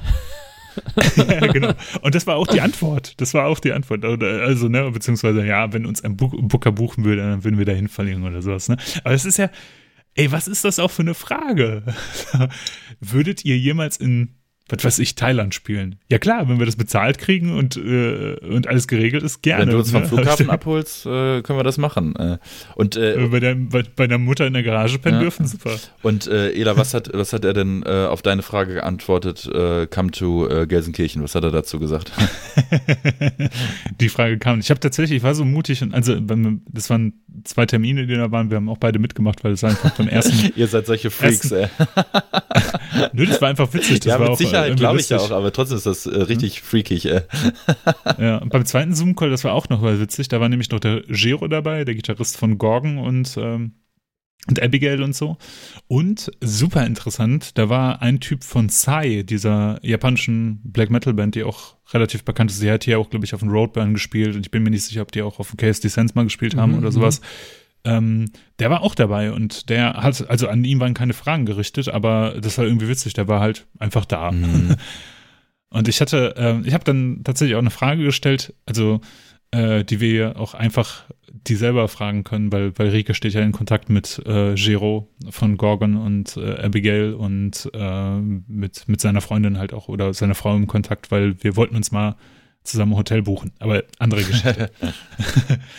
Und ähm, genau, und, äh, ähm, und ich hatte dann halt gefragt, weil ich mich halt immer gefragt habe und die Frage eigentlich nie von jemandem qualitativ hochwertig beantwortet wurde, ist, woher diese Geschichte kommt mit Metal Lucifer und Deutschland und den Koblenzern. Mhm. Ich habe mich das halt immer gefragt. Und im Prinzip war es wohl irgendwie so, dass äh, Metal Lucifer Ende der 90er, Anfang der 2000er wohl in Deutschland auf Tour waren. Und ähm, da von Costas angesprochen wurden, dass der gerne deren Zeug rausbringen würde oder sowas. Und da kam Von einem der Kontakt. Genau, genau. Mhm. Oder, oder, oder er hatte das schon rausgebracht, glaube ich. Und äh, genau, die Geschichte war so, dass Kostas dann zu, zu, zu Gesol gesagt hätte: Hör mal, hier ist so ein Typ bei uns in der Szene, der spielt Gitarre wie Dave Murray von Iron Maiden. Und damit war halt der Blumi gemeint. Mhm. Und äh, da kam halt so dieser Kontakt mit, mit, mit der ganzen Koblenzer Geschichte da zusammen. Fand ich total witzig, ne? Also, also wenn du, ein wenn, man, wenn du einen Beleg dafür brauchst, dass Musik Nationen, Kulturen und Menschen miteinander vereint und das ohne Ironie, dann äh, ist das doch die Geschichte dazu. Genau. Freddy, wird unser Podcast in Armenien gehört? Du als. das habe ich noch nicht gesehen. Also in den USA habe ich schon mal ein paar Aufrufe gesehen, in Österreich, aber nicht in Armenien. Ja. ja. Schade. Gut, ähm, was gibt's denn noch für, für Metal, Metal News? Hansi Kirsch ist aus Demons and Wizards raus, ne? Offiziell. Ja, das haben wir ja auch gefordert, äh, lautstark. genau, nur durch uns ist Hansi Kirsch jetzt ausgestiegen. Der soll auch aus Blind Guardian aussteigen, einfach aus Prinzip. nur einfach so, ne? Einfach so. Genau. Ja, wir wollen, äh, ähm, wir wollen auch Tom Stauch zurück, okay? Ja, habe ich auch eine witzige Geschichte dazu. Oh ja, bitte. Ähm, ein ein äh, ehemaliger Schlagzeuger von, von einer Band, in der ich gespielt habe, äh, der hat bei Tom Strauch äh, äh Schlagzeug spielen gelernt. Ach, jetzt War echt? Irgendwie sehr witzig. Ja, ja, genau. Also der Dirk, glaube ich, hieß da. Falls Dirk das hören sollte, Grüße gehen raus. Wir haben uns bestimmt schon äh, nicht zehn Jahre nicht gesprochen, aber äh, ich denke hin und wieder noch an dich. Komm zurück. Und ähm, genau, und der hat äh, damals bei Tom halt äh, Schlagzeug spielen gelernt. Da war der aber auch schon aus Blind Guardian raus, meine ich. Mhm. Ja, das, das ist immer so komisch, wenn man dann ähm, irgendwie an diese Musiker auch quasi erinnert wird, äh, durch irgendwie komische ja, ja, nicht Zufälle, sondern einfach, dass man denen digital irgendwo begegnet und äh, irgendwie auf Facebook Bilder von denen sieht, wo irgendwelche Freundinnen von denen, jüngere Freundinnen von denen, irgendwelche Fotosessions mit denen machen oder irgendwelche Leute und das, das ist alles dann so befremdlich. Da gibt es zu Thomas Strauch, glaube ich, auch äh, eine ganze Bilderreihe zu, ja. Echt? Ja, ja, ja, ja, ja. Das, äh, ach, das war vor zehn Jahren schon irgendwie. Ganz merkwürdig. Mm, aber du bist ja sowieso, du bist ja sowieso der Typ, der, der äh, wahrscheinlich mit, mit den meisten Stars der Metal-Szene abgelichtet wurde, oder? Nein, äh, tatsächlich äh, nicht, aber äh, Max hat äh, letztens ja noch ein paar Bilder ausgekramt. Äh, das hat er mhm. ja schon letzte Folge erzählt. Aber, okay. aber die, ja. die, die Bilder brauche ich natürlich noch, ne? Max. Genau. Max, du musst äh, dem Freddy auf jeden Fall jetzt die Bilder schicken äh, mit Metal Stars. Ja, äh, da ich für alle, ne, man kann ja kurz äh, der gläserne Podcast. Ich war kurz für für zwei Minuten pinkeln, deswegen habe ich die letzten zwei Minuten verpasst, was du gesagt hast. Aber hast du schon. Komisch, du bist mit leeren, Glas, leeren Glas rein, rausgegangen und mit vollem Bier wieder rein. Ich bin mit voller Blase raus und mit leerer Blase wieder rein. Aber ähm, äh, hast du schon eine weitere äh, Story aus der Rubrik Freddy äh, erzählt von früher erzählt in, in, der, in meiner Abwesenheit oder, oder Nein, willst du nur eine äh, zum Besten geben? Ich kann nur eine zum Besten geben. Äh, geben oh ja, gib. Ja. ah, gib einfach zwei zum Besten. ich ähm, war mal auf dem Motorhead-Konzert, wirkte da auch sehr unzufrieden und wurde da auch dabei äh, gefilmt, äh, weil ich keine ah die Geschichte, weil ich keine, äh, weil ich keine Oropax in den Ohren hatte und ganz vorne stand und äh, Motorhead einfach da die lauteste Band des Abends oder generell der Welt waren. Äh, ja, und an dem Abend war auch die Frau Doro Pesch äh, zugegen. Und ähm, ich sah sie dann quasi im Publikum und äh, also in, in, in einem vorderen Reihen irgendwo. Und, Aber auch äh, im, im Innenraum, ja? Ja, ja, die war auch im Innenraum und äh, zu, zu Ende des Konzertes äh, bildete sich eine Traube um sie rum und ich stand so, sowieso in der Nähe und dann dachte ich so, äh, äh gehst mal hin und sagst Hallo. und äh, wir haben einfach nur Hallo gesagt und das war's. Ja. So, es, es, es gab auch kein Foto, keine Unterschrift, gar nichts. Äh, ich ich wusste auch nicht, was ich sagen sollte. So, so, so. Zum einen das, das ist Geschichte Nummer eins. Äh, ist, ist auf jeden Fall schon mal eine spannende Pointe. Geschichte. Äh, ist schon mal eine spannende auf, auf Geschichte. Ein bisschen, ein bisschen, ohne Pointe. Und Aber ey, du hast auf demselben Konzert auch einen Pleck gefangen von mh, Phil äh, Kappe. Ja, genau. Genau. Und ähm, noch eine andere Geschichte. Es begab sich, dass ähm, Destruction im Essener Turok aufgetreten sind und äh, vorab, ähm, Destruction waren ja immer sehr fannah und hatten ein eigenes Forum und äh, wo die Fans auch schreiben konnten. Ich weiß nicht, ob das heute noch so ist, aber heute findet das ja nicht mehr auf der Foren statt. was kommt, ey. ich, muss, ich hatte gerade, sorry, ich hatte gerade Bilder vor Augen, ey. Heute findet, äh, findet das ja nicht mehr auf Foren statt, sondern über Social Media und so weiter, aber der Schmier war immer sehr fannah. Und äh, da hat der Schmier sich gedacht, ja, äh, hier, da im Ruhrport, dein, da kommen die treuesten Fans und generell. und äh, äh, wenn die denn wollen, dann können die doch einfach mal schreiben, dass sie äh, äh, Backstage-Zugang bekommen, so irgendwie, hat er irgendwie, weiß ich nicht, zwölf Plätze zu vergeben gehabt. Und obendrein äh, oder obendrauf zu, zum VIP Backstage bei, äh, bei Destruction gab es auch Free Drinks. Ja, man muss dazu sagen, dass der oben der, der Bereich, wo die, wo die Cocktailbar ist, komplett gesperrt war, als VIP-Bereich genau, genau. sozusagen. Ne? Also normalerweise ist sie ja frei zugänglich, aber äh, an dem Abend war die halt wirklich nur für VIPs wie Freddy äh, offen und man konnte sich selber bedienen. Ne? Genau, und da waren ein paar, ein paar Kundenträger da und so ein paar daher hat Destruction-Fans und äh, ich war auch da und äh, es gab halt Free Drinks und es gab auch Free harten Stoff und ähm, wie es sich so für, für, für richtige äh, Rocker gehört, gab es auch Jägermeister und Cola und äh, da war auch nicht immer ein Barkeeper, das konnte man sich irgendwie selber mischen. so asozial. Und dann habe ich mir so ein kleines Tablett genommen und habe dann irgendwie so ein paar, paar Jägermeister Cola gemacht und äh, bin damit runtergegangen äh, zu meinen Freunden, die auch auf dem Konzert waren. Ja, ich, ich zum Beispiel. ich war ja nicht alleine dort und habe denen diese Drinks gereicht und äh, die hatten wohl eine äh, sehr hochprozentige Mischung. Ich, ich glaube, es war halb Jägermeister, halb Cola. Also es war. Vielleicht kann ich, vielleicht kann ich diesen Moment, äh, ich will dich zwar nicht in deiner Story jetzt reingrätschen, aber Ja, ja. mal kurz den Perspektive mal zu wechseln. Ja. Ich war, ich stand unten, wie, also wie das normale Pöbelvolk halt, ganz normal im Innenraum halt, ne? Und Fredi kam irgendwann, und das muss man sagen, äh, ähm, Ehrenmann würde man wahrscheinlich sagen, kam mit einem Tablett halt runter und da standen halt ganz viele Becher. Äh, es war, glaube ich, nicht Jägermeister, sondern es war, glaube ich, Jackie Cola, aber ähm, und hat die dann so verteilt und jeder nimmt so und denkt so, okay, da ist ein Schuss Cola drin, aber der Rest ist auf jeden Fall, ist auf jeden Fall Jackie. Und ich habe nur bei Freddy gesehen, wie der halt schon so eine, so eine rote Nase halt hatte, einfach so. so eine richtige Säufernase. Jo. Und äh, ich, ich, ich war natürlich für den Abend auch gut ausgerüstet, äh, weil ich dachte, das muss man alles festhalten. Und hatte auch eine Digitalkamera bei und äh, irgendwie auch noch, auch noch so ein Beutelchen, wo ich die Digitalkamera reingetan habe und so ein Quatsch. Ein Brustbeutel. Nee, so ein. Leinbeutel. So ein So, so ein Lein Leinbeutel. Also, okay, okay, okay. Und ich glaube, ich stand, stand des Öfteren äh, auch mal auf der Bühne neben dem Schlagzeug und am nächsten Tag, und am nächsten Tag hatte ich halt so, so eine Reihe an Fotos, wo ich mir gewundert habe, was, was für einen tollen Zoom meine Kamera hatte und warum das Schlagzeug irgendwie äh, aus Nähe, nächster Nähe fotografieren konnte. Aber hinter dem Schlagzeug halt, ne? Irgendwie, ich habe ich hab dann die Toms abfotografiert, irgendwie die, die, die Becken und so. Und äh, Max sagte mir dann, ich, ich stand wohl direkt, direkt neben dem Schlagzeug und habe Fotos Ey, gemacht. du, ey, mit du so einer Billo Digitalkamera.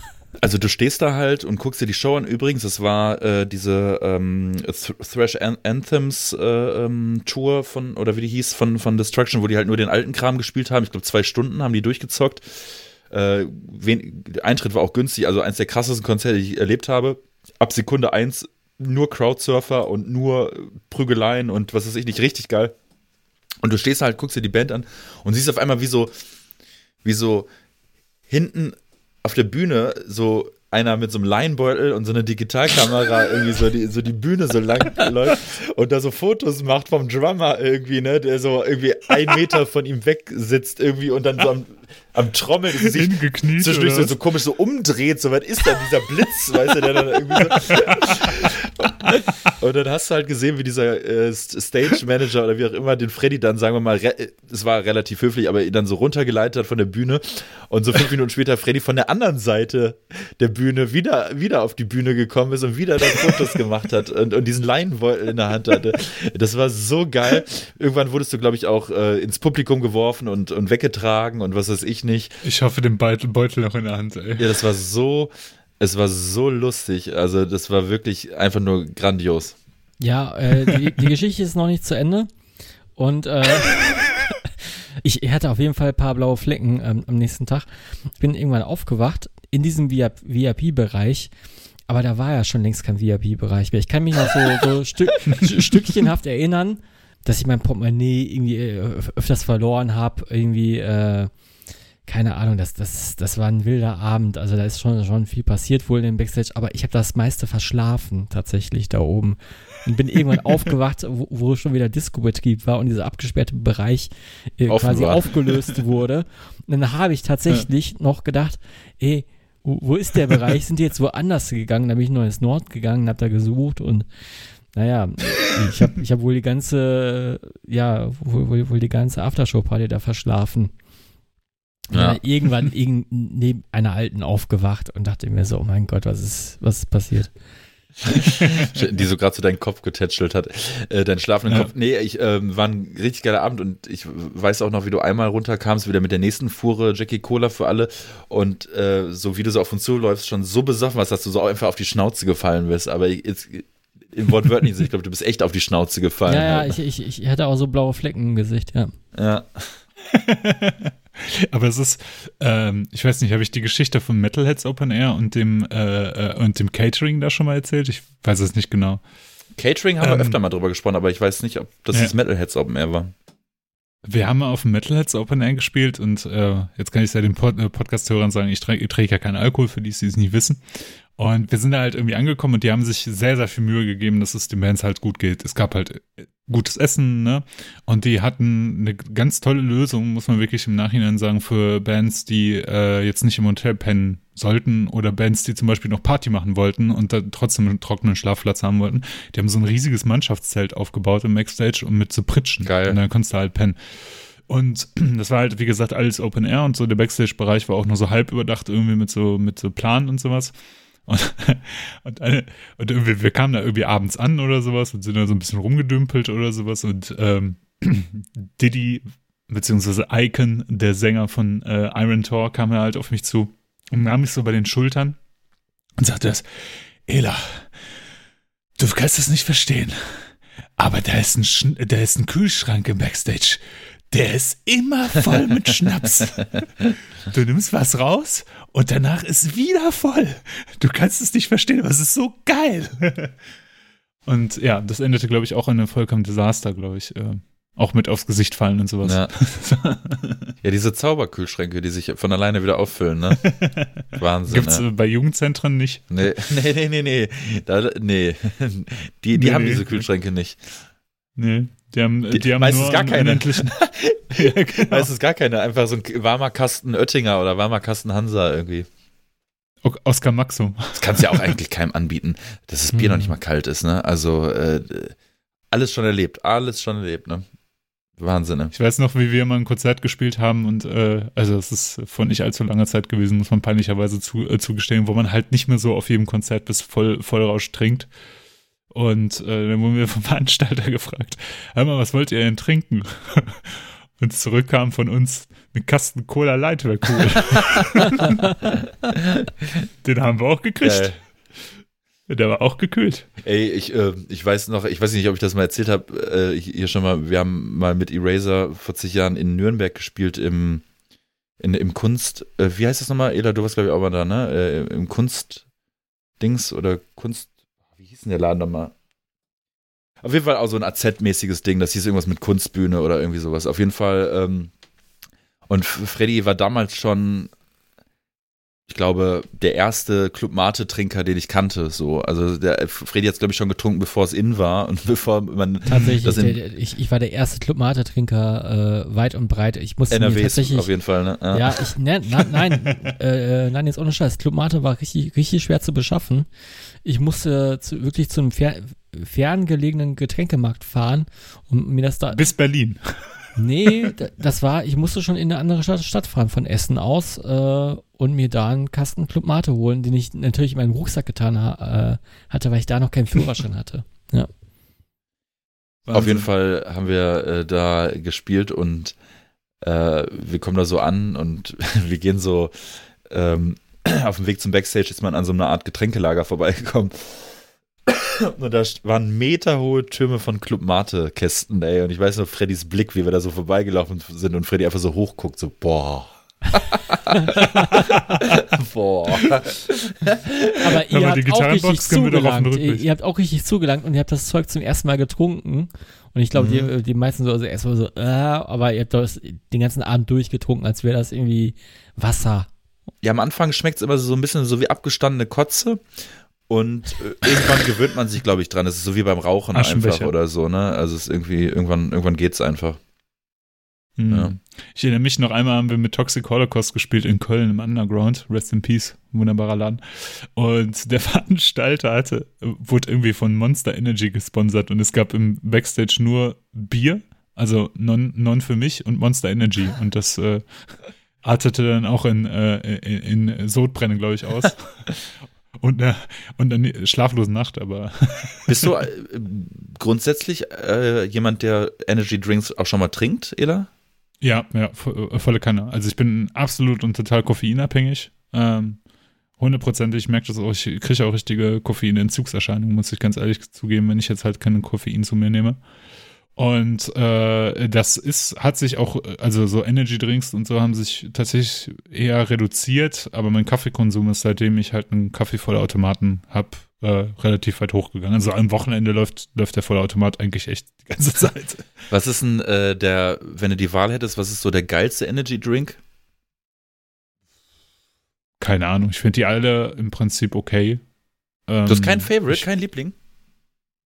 Ich würde es vielleicht sagen, guter Stand, also da kommen ja immer wieder neue, neue, ja, neue Geschmacksrichtungen. Das ist ja, weißt du, sehr wie Pokémon-Karten. Ja. Alle drei Monate kommt eine neue Edition ja. raus irgendwie.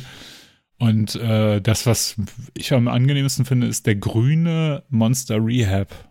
Der ist, der ist nämlich zuckerreduziert, weil ich trinke ja sonst nur Leitgetränke. Also ich versuche da nicht so viel Kalorien durch Getränke zu, mhm. zu, mir zu nehmen und so. Und dann trinke ich halt diesen Rehab, weil der auch Kohl, ohne Kohlensäure ist und dann so ein bisschen einfach zum Chillen. Stimmt, der ist ja so saftig, ne? Der ist so, so, so also so saftmäßig, also eben ohne, ohne Kohlensäure. Den habe ich, den ja, hab ich sogar genau. mal probiert. Wow. Wie, ja. äh, wie Und, findest äh, du den Kong Strong? oh, Kong Strong bin ich kein großer Fan von. Habe ich auch Echt einen, nicht? Den, äh, den finde ich sehr gut. Den finde ich sehr gut. Da habe ich ein Traumata von erlitten, muss ich sagen. Äh, früher hat man ja, früher, als man noch wild war, konnte man ja noch nach Konzerten problemlos stundenlang nach Hause fahren, weil, vor allem ich, weil ich ja nicht getrunken habe. Mhm. Und äh, da haben wir mit Alpha Tiger, das war, glaube ich, zum Release ihres ersten Albums, glaube ich, oder der Vorgängerband von Alpha Tiger haben wir irgendwo bei Dresden gespielt. Also so ungefähr am anderen Ende Deutschlands. Und ich musste, oder wir mussten halt am nächsten Morgen wieder zurück in Gelsenkirchen sein, weil wir eine Kaffeefahrt mit der Weißen Flotte gebucht hatten in Mülheim. Das war ein äh, Geburtstagsgeschenk. Geil. Und das ging um 10 Uhr los oder so. Und da mussten wir halt, also sechs Stunden von Nürnberg nach Hause und so. Und dann ähm, sind wir halt, bin ich halt gefahren und hatte halt die rotzevollen anderen äh, Leute aus meiner Band halt hinten und Kofferraum bis, bis Decke voll mit Equipment und musste halt sechs Stunden nach Hause fahren. Mhm. Und das Einzige, was mir halt irgendwie, äh, und ich dachte halt, ich hatte fest den Glauben, wenn ich mir einfach zwei Liter Energy Drink reinballer, äh, oder vier hatte ich, glaube ich, dabei. so zwei, zwei Liter Flaschen, dann wird das wohl schon gut gehen. Natürlich hatte ich trotzdem andauernd Sekunden Schlaf. Ja. Mega, mega Durchfall davon gekriegt. mega so dran gehabt. Bah. Bah.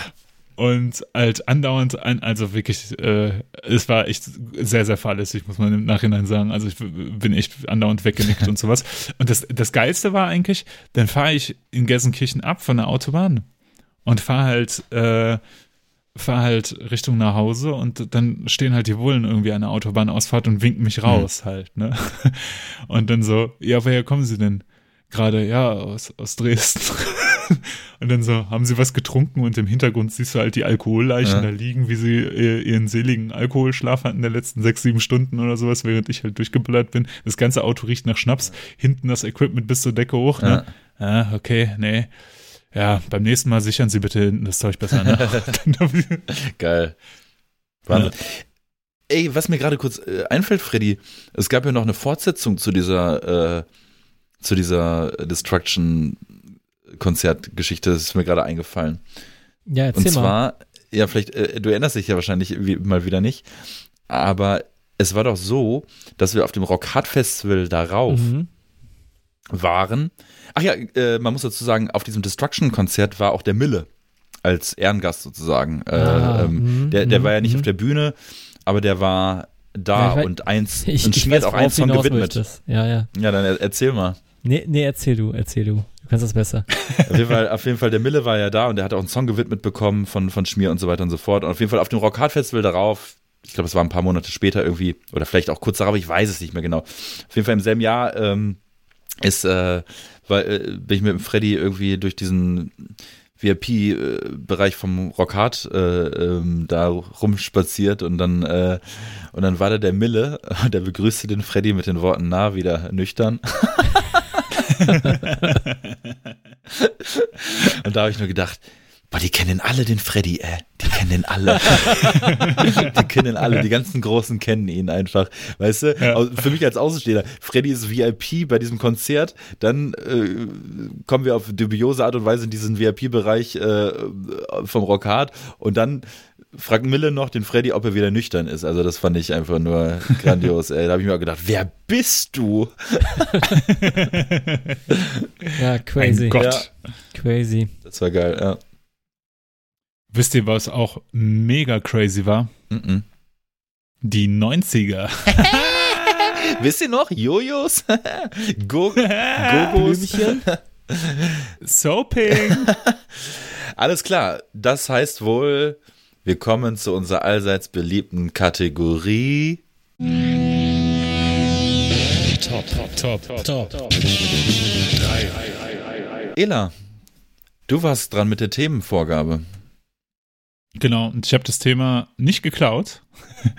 äh, aber äh, ich glaube, das wird mittlerweile auch irgendwie vor nicht allzu langer Zeit war das auch ein Thema im Death Forever, aber ich dachte halt so irgendwie, war ich so ein bisschen kreativlos und dachte, Mensch, in den 90ern war der Metal tot. Mhm. Oder vielleicht doch nicht. Mhm. und dachte halt äh, als Thema drei Alben, eure Top 3 Alben, die beweisen, dass in den 90ern der Metal nicht tot war. Eigentlich, der Hintergrund, warum ich das Thema gewählt habe, ist, dass ich die Solo-Alben von Bruce Dickinson gehört habe. Aber Ah. äh, das war so der ausschlaggebende Grund. Hast du die LP-Box? Nee, habe ich nicht. Witzigerweise habe ich auch gar nicht mehr dran gedacht. Also, nachdem ich das Top 3 Thema ausgewählt habe, kam ich überhaupt nicht mehr auf die Idee. Geil.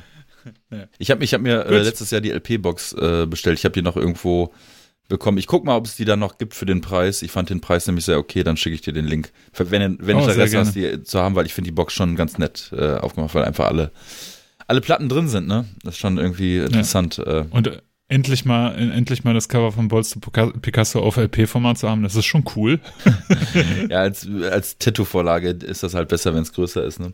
Äh, Passt sehr gut, weil Tattooed Millionaire. Ja. ne? ja, Ela, du hast uns ja jetzt gerade gefragt, wie schwer uns das Thema gefallen ist. Ähm, Hab ich gar nicht. Aber Habe ich gar nicht, du Arschloch. ähm, Finde ich gut, äh, gutes Thema. Ist ungewohnt ohne um die Ecke gedacht von dir. Ähm, deswegen dachte ich erst, das wäre eine Falle oder so. Aber ähm, ich, ich, ich finde es gut. Ich habe auch, wir haben ja schon oft darüber geredet, auch so in den 90er, weil ja zum Beispiel auch bei der zweiten Sodom-DVD da im Intro der, der Aufsprecher ja auch sagte, in den 90ern wir, war der Metal tot und so, und das hört man ja immer wieder. Wir sind aber alle Ende der 80er geboren worden und äh, ich sag mal so, ich habe in den 90er Jahren kein Metal gehört. Also theoretisch könnte es stimmen, dass er tot war, weil ich, ich habe ich hab ja in den, Hm. ich war 99, war ich 10, also äh, da habe ich einfach noch kein Metal gehört. Und dementsprechend kann man das, glaube ich, gar nicht so gut beurteilen, aber man hört es immer wieder. Man hört es immer wieder. Mhm. Und auf der anderen Seite hören wir alle drei zig Bands und Alben und dann guckt man aufs Erscheinungsdatum und denkt sich, naja gut, das ist ja auch ein 90er-Album. Es ist, glaube ich, diese Aussage ist vielleicht auch einfach, ähm, kommt immer darauf an, wer das einem sagt und auf die Perspektive und, und es, am Ende des Tages geht es vielleicht auch einfach darum, dass vielleicht ähm, die, die Musik an sich nicht darunter gelitten hat und das äh, unter den 90ern und dass die Alben und, und Genre und so weiter alle, alle gut waren, aber dass vielleicht die, die Scheiben sich nicht so gut verkauft haben und auch die Touren sich vielleicht nicht so gut verkauft haben.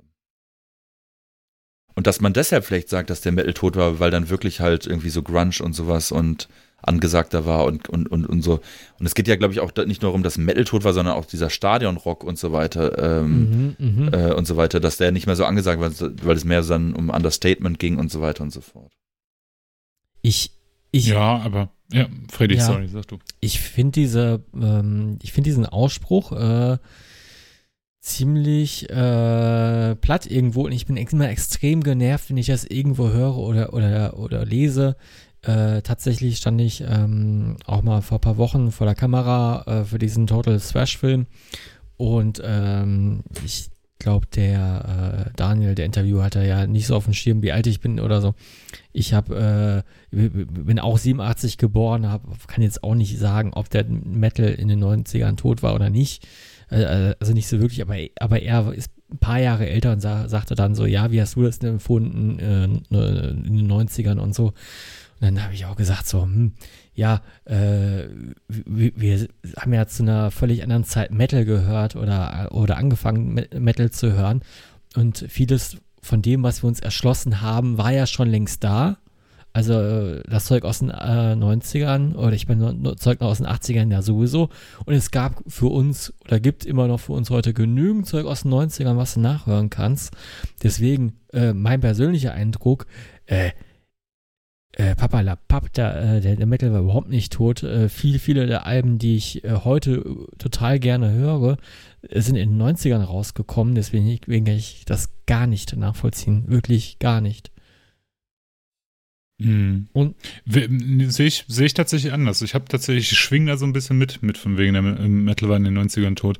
Aber vielleicht ist, also es ist, glaube ich, im Endeffekt halt einfach eine Definitionssache, weil ich glaube, genau das gleiche, was ihr gesagt habt, ne? wir sind ja nicht in den 90ern mit der Musik aufgewachsen, haben da in der Zeit nicht so viel Kontakt damit gehabt, beziehungsweise gar keinen Kontakt.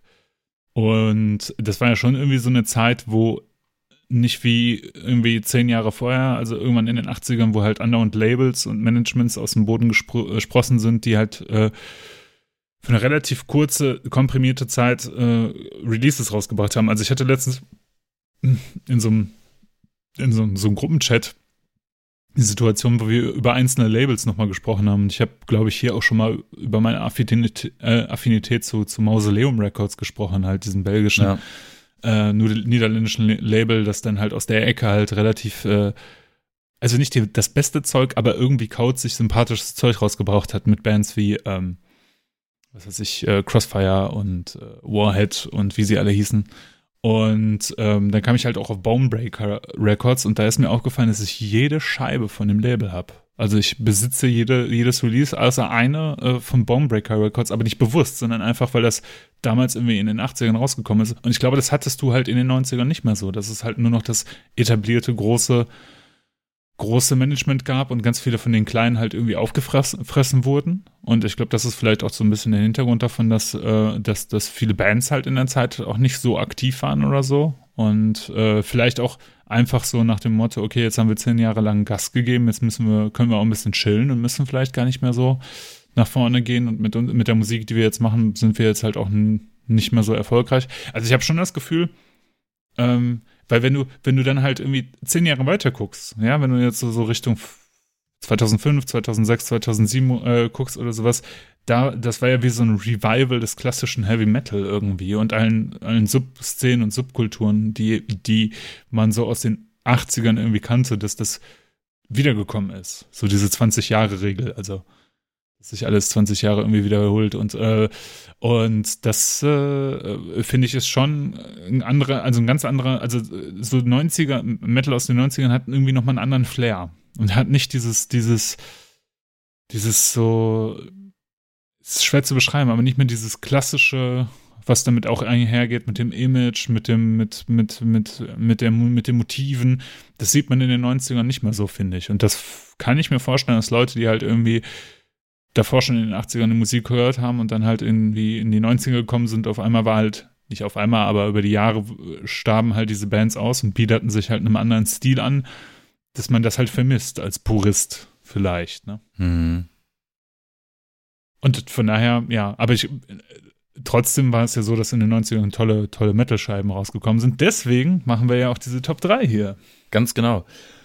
Und in der gewohnten, absolut geilen Reihenfolge, in der ich auf Nummer 1, äh, äh, auf Rang 1 stehe. Wie immer, Wie immer halt. würde ich mit meinem ersten Album anfangen. Und zwar handelt es sich dabei um äh, Nightfall in Middle-earth von 1998 von Blind Guardian. Und wie immer haben wir alle einen Referenzsong zu jedem Album raus, rausgesucht, den sich die jeweils anderen beiden auch nochmal vor der Sendung, vor der Aufnahme angehört haben. Und ich habe tatsächlich äh, ja mehr oder weniger den, den Titeltrack ausgewählt, äh, Nightfall. Ähm, wie ist es euch mit diesem, diesem Song oder mit diesem Album oder äh, ergangen? Ja, absoluter Klassiker. Ähm, ich weiß, äh, es war ein Song, den wir damals auch öfter mal gehört haben, als wir im, äh, als wir im On the Rocks in Oberhausen saßen. Also mhm. Also tatsächlich ist das äh, eher die Blind Guardian Phase, die ich, äh, die mir noch am prägnantesten so im Kopf geblieben ist, weil man es einfach oft gehört hat. Und ich, ich kann es, oder damals hätte ich jetzt nicht gesagt, boah, das ist jetzt äh, 90er äh, Metal und keine Ahnung. Das war ja noch bis in die späten 2000er noch hochaktuell irgendwie, oder zumindest, wenn man seine Blind Guardian Phase hatte, war ja. das halt immer mit dabei. Ob das, das heute jetzt noch so ist, äh, kann ich gar nicht mal so sagen. Ob man dann noch äh, quasi Blind Guardian hört oder eine Blind Guardian Phase hat und dann äh, quasi das äh, aktuell ist. Aber ich weiß noch, dass damals gab es einen kleinen Hype drum, um auch quasi um, um dieses eine Album. Ja. Aber trotzdem, also damals, als ich das entdeckt habe, äh, genauso wie heute, ist es, äh, es ist echt nicht eins meiner favorisierten Alben. Ne? Also den Song, den du rausgesucht hast, Nightfall, finde ich halt auch ein bisschen zu verkitscht. Ich finde den Refrain ganz toll, ne, ist super arrangiert und sowas und ganz tolle Gesangsmelodien und sowas. Ne? Ich finde aber halt, äh, insgesamt ist das, ist das ganze Album, Album so ein bisschen komisch und zerfahren. Das wirkt ja also nicht wie so ein geschlossenes Album. Weißt du, wenn du halt irgendwie die Follow the Blind anguckst oder sowas, das ist ja eher, oder Battalions of Fear, das sind ja so Alben, die sind ja halt so in sich geschlossen und das sind halt einfach Metal-Alben. Und ich finde halt bei, bei Nightfall in Middle-earth merkt man das gar nicht mehr so. Das ist halt irg irgendwie was anderes. Und ich finde find, das Album auch äh, tatsächlich, fand es nie so richtig gut.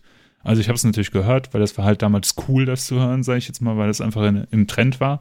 Aber äh, so richtig toll fand ich das nicht. Da fand ich die Vorgängerwerke, sogar äh, die Imaginations from the Other Side. War, kam die davor oder danach? Davor. Davor. Die fand ich sogar noch einen Tacken besser, obwohl ich die auch schon nicht mehr so gut fand. Und ähm, genau. Ich finde halt auch, also da sind so ein paar coole Songs drauf, wie Time Stand Still. Äh, das finde ich halt ganz cool. Aber ansonsten haut mich das Album echt nicht so vom Hocker. Ich bin kein großer Fan vom Nightfall-Album, muss ich sagen. Es ist natürlich ähm, versehen mit vielen Samples und, und, und Zwischenparts und so weiter und so fort. Deswegen ähm, ist es vielleicht auch nicht so homo, wirkt vielleicht auch nicht so homogen. Es ist vielleicht ähm, auch, vielleicht ist es auch ein Kritikpunkt von mir, wenn man mich drauf festnageln würde. Aber ich habe das Album einfach gewählt, weil da so viele Songs drauf sind, die einzeln für sich genommen so wichtig für mich waren und ich kriege auch immer noch eine Gänsehaut, wenn das Intro War of Wrath anfängt und in Into the Storm übergeht. Das ist für mich eine der geilsten Übergänge überhaupt. Ich habe die Blind Guardian einmal live gesehen, das war 2006, da haben sie das, wenn ich mich recht erinnere, auch so gemacht, dass sie War of Wrath vom Band gespielt haben und dann Into the Storm als Opener-Song gespielt haben. Und ähm, Nightfall habe ich immer gehört, äh, wenn ich mit dem Fahrrad zum Fußballtraining gefahren bin damals und so. Ähm, hat mich immer gut aufgepeitscht. Habe ich einfach ganz besondere Erinnerungen an dieses Album, auch wenn wahrscheinlich die meisten sagen würden, dass es nicht das Beste ist. Aber es ist auch natürlich nicht das Schlechteste, um Gottes Willen. Das ja, danach kam ja äh, The Twist in the Myth und äh, Night, at Opera, Night at the Opera. Genau. Oder, oder, die, die sind ja alle viel schlimmer. ja, die sind auch anders. Also Night at the Opera kam danach und dann Twist in the Myth und so weiter. Und dann äh, war das auch nicht mehr so ganz mein, mein, mein Ding irgendwie. Äh, ja. Ela, was hast du uns äh, Schönes mitgebracht? Also, ähm, ich habe, äh, äh was natürlich in den 90ern total groß war im Heavy Metal, war äh, die weitere elitäre Szene des Black Metal. Und ähm, ich habe da einen Klassiker rausgegriffen äh, von 1996, ähm, der vielleicht bei dem einen oder anderen Hörer auf äh, taube Ohren stoßen wird, und zwar die Total Death von Dark Throne. Nicht das populärste Album der Band, ähm, ich habe mal als Referenzsong auch äh, Blasphemer genannt, weil ich den, weil der so gar nicht ins, aufs Album passt, weil der so komplett anders ist. Und was ich halt bei dem Album cool finde, ist, dass es irgendwie ein klassisches Black Metal Album ist, aber jeder Song halt trotzdem sehr anders klingt. Ne? Also Majestic Des Desolate Eye zum Beispiel klingt wie melodischer Stampfer ohne Blasting. Earth's Last, Last Picture könnte auch irgendwas von ich sage jetzt mal, hat so Einflüsse aus Celtic Frost und sowas. Äh, und Blasphemer ist halt ein Blackfresh-Song, der hätte auch von Aura Noir sein ja, können. Ja, total, oder, äh, total. Äh, ja, mhm. ja. Und das finde find ich so cool, dass das, also, das, das war ja sehr in, in der Kritik damals, dass das rausgekommen ist. Viele Leute haben halt gesagt, ja, Dark Throne hat die Luft rausgelassen irgendwie. Aber ich habe das auch lange nicht so schätzen gelernt, bis ich dann halt irgendwann mit, mit den Nocturnal Witch-Jungs darüber gesprochen habe, dass die gesagt haben, nein, Total Left, total geiles Album. Da habe ich mir das nochmal ein bisschen intensiver gegeben und dachte, yo, die haben eigentlich recht, total geiles Album, ja. Ich kannte das Album gar nicht, also ich kannte den Titel, aber ich habe ja auch schon öfter mal hier äh, ja zugegeben oder gesagt, dass ich mich mit Dark Throne nicht besonders gut äh, auskenne. Ähm, ich kenne ein paar Sachen aus der frühen Phase und dann war halt wieder diese ähm, The Cult is Alive-Scheibe. Das war dann für mich wieder so ein Ding, was ich ziemlich geil fand. Und ähm, ich finde diese Dark Throne-Diskografie aber so unfassbar interessant und spannend. Ähm, es gab auch mal im, im Death Forever vor zwei Jahren oder so, ein, zwei Jahren, auch mal ähm, so eine fette Dark Throne Story und da gab es dann auch nochmal, ja, so eine Art Review nochmal zu jedem Album und dann, und dann sieht man erstmal, ey, also, also eigentlich, eigentlich ist es krass, wie produktiv diese Band äh, war über all die Jahre. Ne? Also es ist unfassbar, wie viele Alben die rausgebracht haben. Und Total Death ist ja eigentlich noch so praktisch so, ja, Mitte der 90er rausgekommen, eigentlich ja noch in einer mehr oder weniger fast noch heißen Zeit eigentlich für Black Metal. Und, ja, auf jeden Fall. Und, ähm, und irgendwie ist, ist also auch das Artwork und so weiter, das ruft nichts hervor. Das, das ist nicht ikonisch, wie die, wie die, wie, keine Ahnung, wie Transylvanian Hunger und Panzerfaust und was weiß ich nicht alles. Ähm, hm. Und ich fand auch äh, den Song ähm, überraschend, weil ich dachte, wow, das ist ja, das ist ein Black Thrash Rocker. Also, ähm, mhm.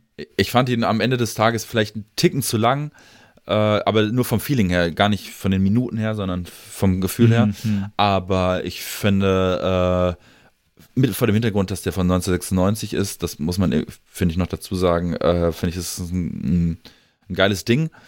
Und, ähm, aber du sagst, der sticht vom Al beim Album hervor, sagst du, ne? Ja, also, ähm, der ist schon Ah, ja, ich weiß nicht, das ganze Album ist halt auch sehr heterogen, ne? Also ein bisschen wie das Nightfall-Album bei dir jetzt, Max. Aber ähm, das ist sehr heterogen, finde ich, auch so von den musikalischen Stilrichtungen und sowas. Ich habe so das Gefühl, die haben halt einfach, das wirkt so ein bisschen wie zusammengekratztes Material der letzten Jahre. Ein bisschen schwer zu beschreiben. Und ähm, das klingt auch, also von der Produktion klingt das auch ganz komisch. Weil ich auch so ein bisschen das Gefühl habe, dass es aus verschiedenen Aufna Aufnahmesessions ich kenne, äh, ich weiß jetzt die ganzen Geschichten dahinter leider nicht, äh, dass ich da irgendwie qualitativ was dazu sagen könnte. Aber ja, ich, ich, ich finde irgendwie, das ist vielleicht sogar nach Panzerfaust eins meiner Lieblingsalben geworden, irgendwie über die Jahre. Mhm. Fredi, was hast du denn? Ähm, du als großer The Kalteste Live-Fan. ähm, tatsächlich habe ich ja auch erst im Nachhinein viele der Darkspawn-Alben äh, die zu der Zeit rausgekommen sind, äh, ja, irgendwie sehr spät lieben gelernt.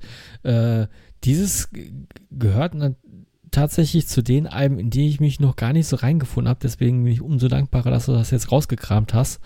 Äh, und äh, Top. so wie du gesagt hast, äh, klingt pur nach Black Trash und äh, hätte ich schon viel früher, früher hören sollen. Und äh, ja, eins der nicht so bekannten Darksworn-Alben Be oder beziehungsweise mhm. eines der, die nicht so, so herausgestellt werden. Deswegen umso besser, dass es hier mit reingepackt mhm. hast. Ähm, ja, cool, auf jeden Fall. Und ich muss sagen, äh, für damalige Zeit wahrscheinlich äh, purster Underground. Und heute irgendwie mhm. in der mhm. Darkspawn-Diskografie der Underground, oder? Mhm, ja. ja. Ja, kann man, ja, könnte man schon sagen. Ist jetzt nicht das populärste Album. Ja. Ne? Danach kam ja Re Revisioning Grimness, das war auch eher so, also das war, wurde dann wieder von der Presse auch besser aufgefasst, ne? Äh, Fredi, hast du, ist dir eigentlich nach der Arbeit jemand aufgelauert oder sowas nochmal? Also, oder hatte ich, hatte ich Schläge angedroht? Wegen der, wegen der letzten Folge? Ich war, war mir da nicht so sicher, weil du ja ähm, von Ranger sehr schlecht gesprochen hast. ich habe ich hab, äh, hab gesagt, dass ich da nie reingehört äh, hatte und ich schieb's äh, jetzt nochmal nach oder ich schieb's äh, ähm, auf das Logo und den Namen. Ich, ich muss gestehen, äh, ja, hätte ich mal vorher reingehört. Äh, also das, was ich bisher gehört habe, hat äh, definitiv viel Spaß äh, gemacht und ist eigentlich so, ja, schlägt in meine Kerbe. Also ähm, Schande über mein Haupt. Ich sag's. Sehr gut. Ja. Was fandest du denn in den 90ern metalmäßig am besten? Du bist ja irgendwie 68 geboren oder was? äh, für, für mich ging es jetzt gar nicht darum, was äh, in den 90ern Metal, äh, in den 90ern irgendwie am besten war. Die Frage war ja, äh, war der Metal tot?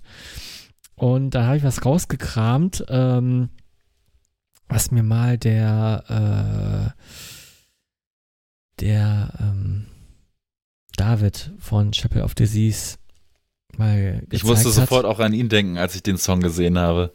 Ja, ich habe nämlich äh, rausgekramt äh, das Album Glory to the Brave von Hammerfall. Und äh, er ist ja auch wohl Hammerfall-Fan, zumindest hat er mir das mal, äh, mal erzählt. Und ähm, hat auch irgendwie auf das Album äh, so äh, quasi gezeigt und hat gesagt, ja, hör das mal an. Habe ich dann auch getan und war auch ziemlich überrascht, äh, weil das ist ja übelster True Metal.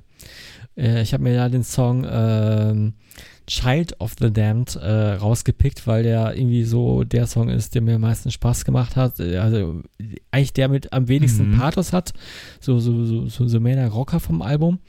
Und äh, Mhm. das Album, muss ich sagen, dafür, dass es 1997 rausgekommen ist, ist es ja irgendwie so, so eine Hommage an, äh, ja, wie soll ich sagen, äh, ältere Bands jedenfalls und äh, hat, finde ich, diese spätfolgende ähm, Heavy Metal Welle, äh, Ela, von der du gesprochen hast, irgendwie auch mit ausgelöst. Alter, ey, das wollte ich Oder? auch sagen. Das Oder? wollte ich auch sagen. Ohne Scheiß, ohne Scheiß. Sorry, Ela, du wolltest eigentlich was sagen. Ich mu musste nur mal kurz dazwischen bölken, weil ich genau den gleichen Gedanken hatte wie Freddy äh, gerade. Ja, ich muss, äh, ich muss Freddy leider jetzt äh, öffentlich bloßstellen, weil du hast nämlich mit dem Referenzsong Child of the Damned ein Cover gewählt. Tatsächlich. Ist ein Cover von Warlord. Das ist Ach, ein, äh, eine okay. US-Metal-Band äh, von der De Deliver Us, die äh, Deliver Us heißt das Album, Warlord heißt die Band, genau. Das ist ein Cover Ach, deshalb war der so, so, so, so gut. so, so gut und so anders. Weil der aus den 80ern kam. ja, okay, krass. Aber nee, aber äh, die, die, also äh, im Grunde ist, er- der passt ja trotzdem, der passt ja trotzdem aufs Album. Der ähm, ist Ja, ja, total.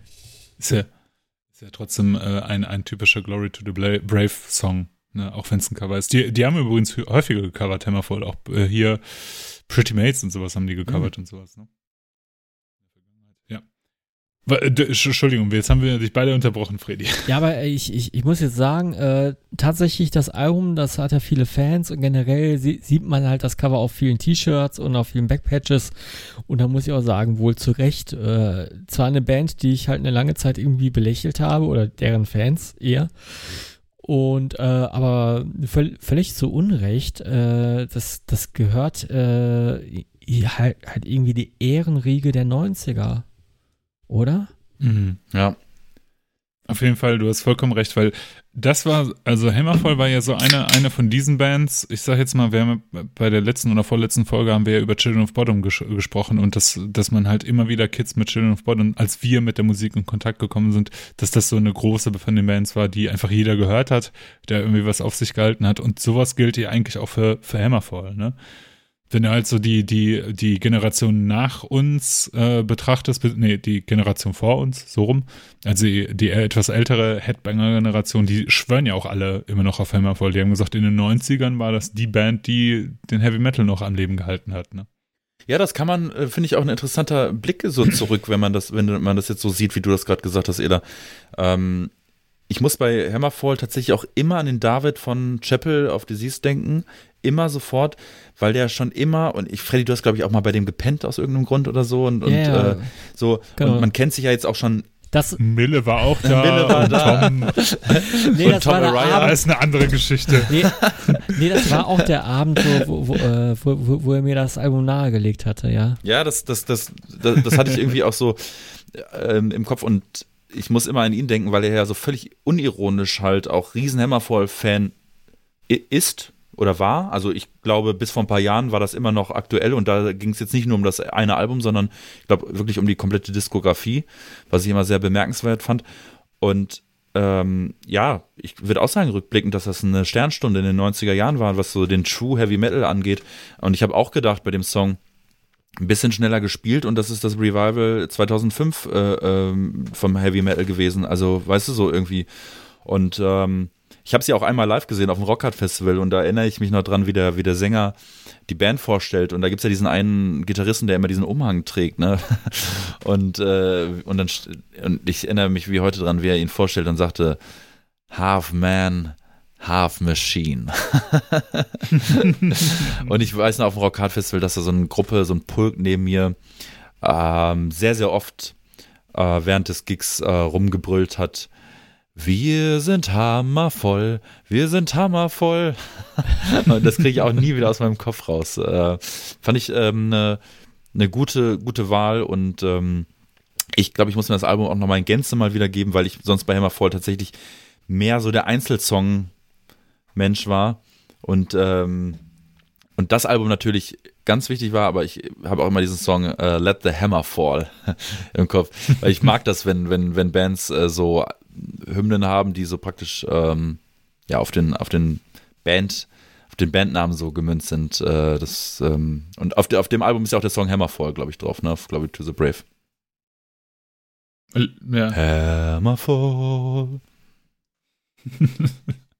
nie meine Band gewesen. Also äh, muss ich ganz, ganz ehrlich gestehen, fand die nie richtig gut.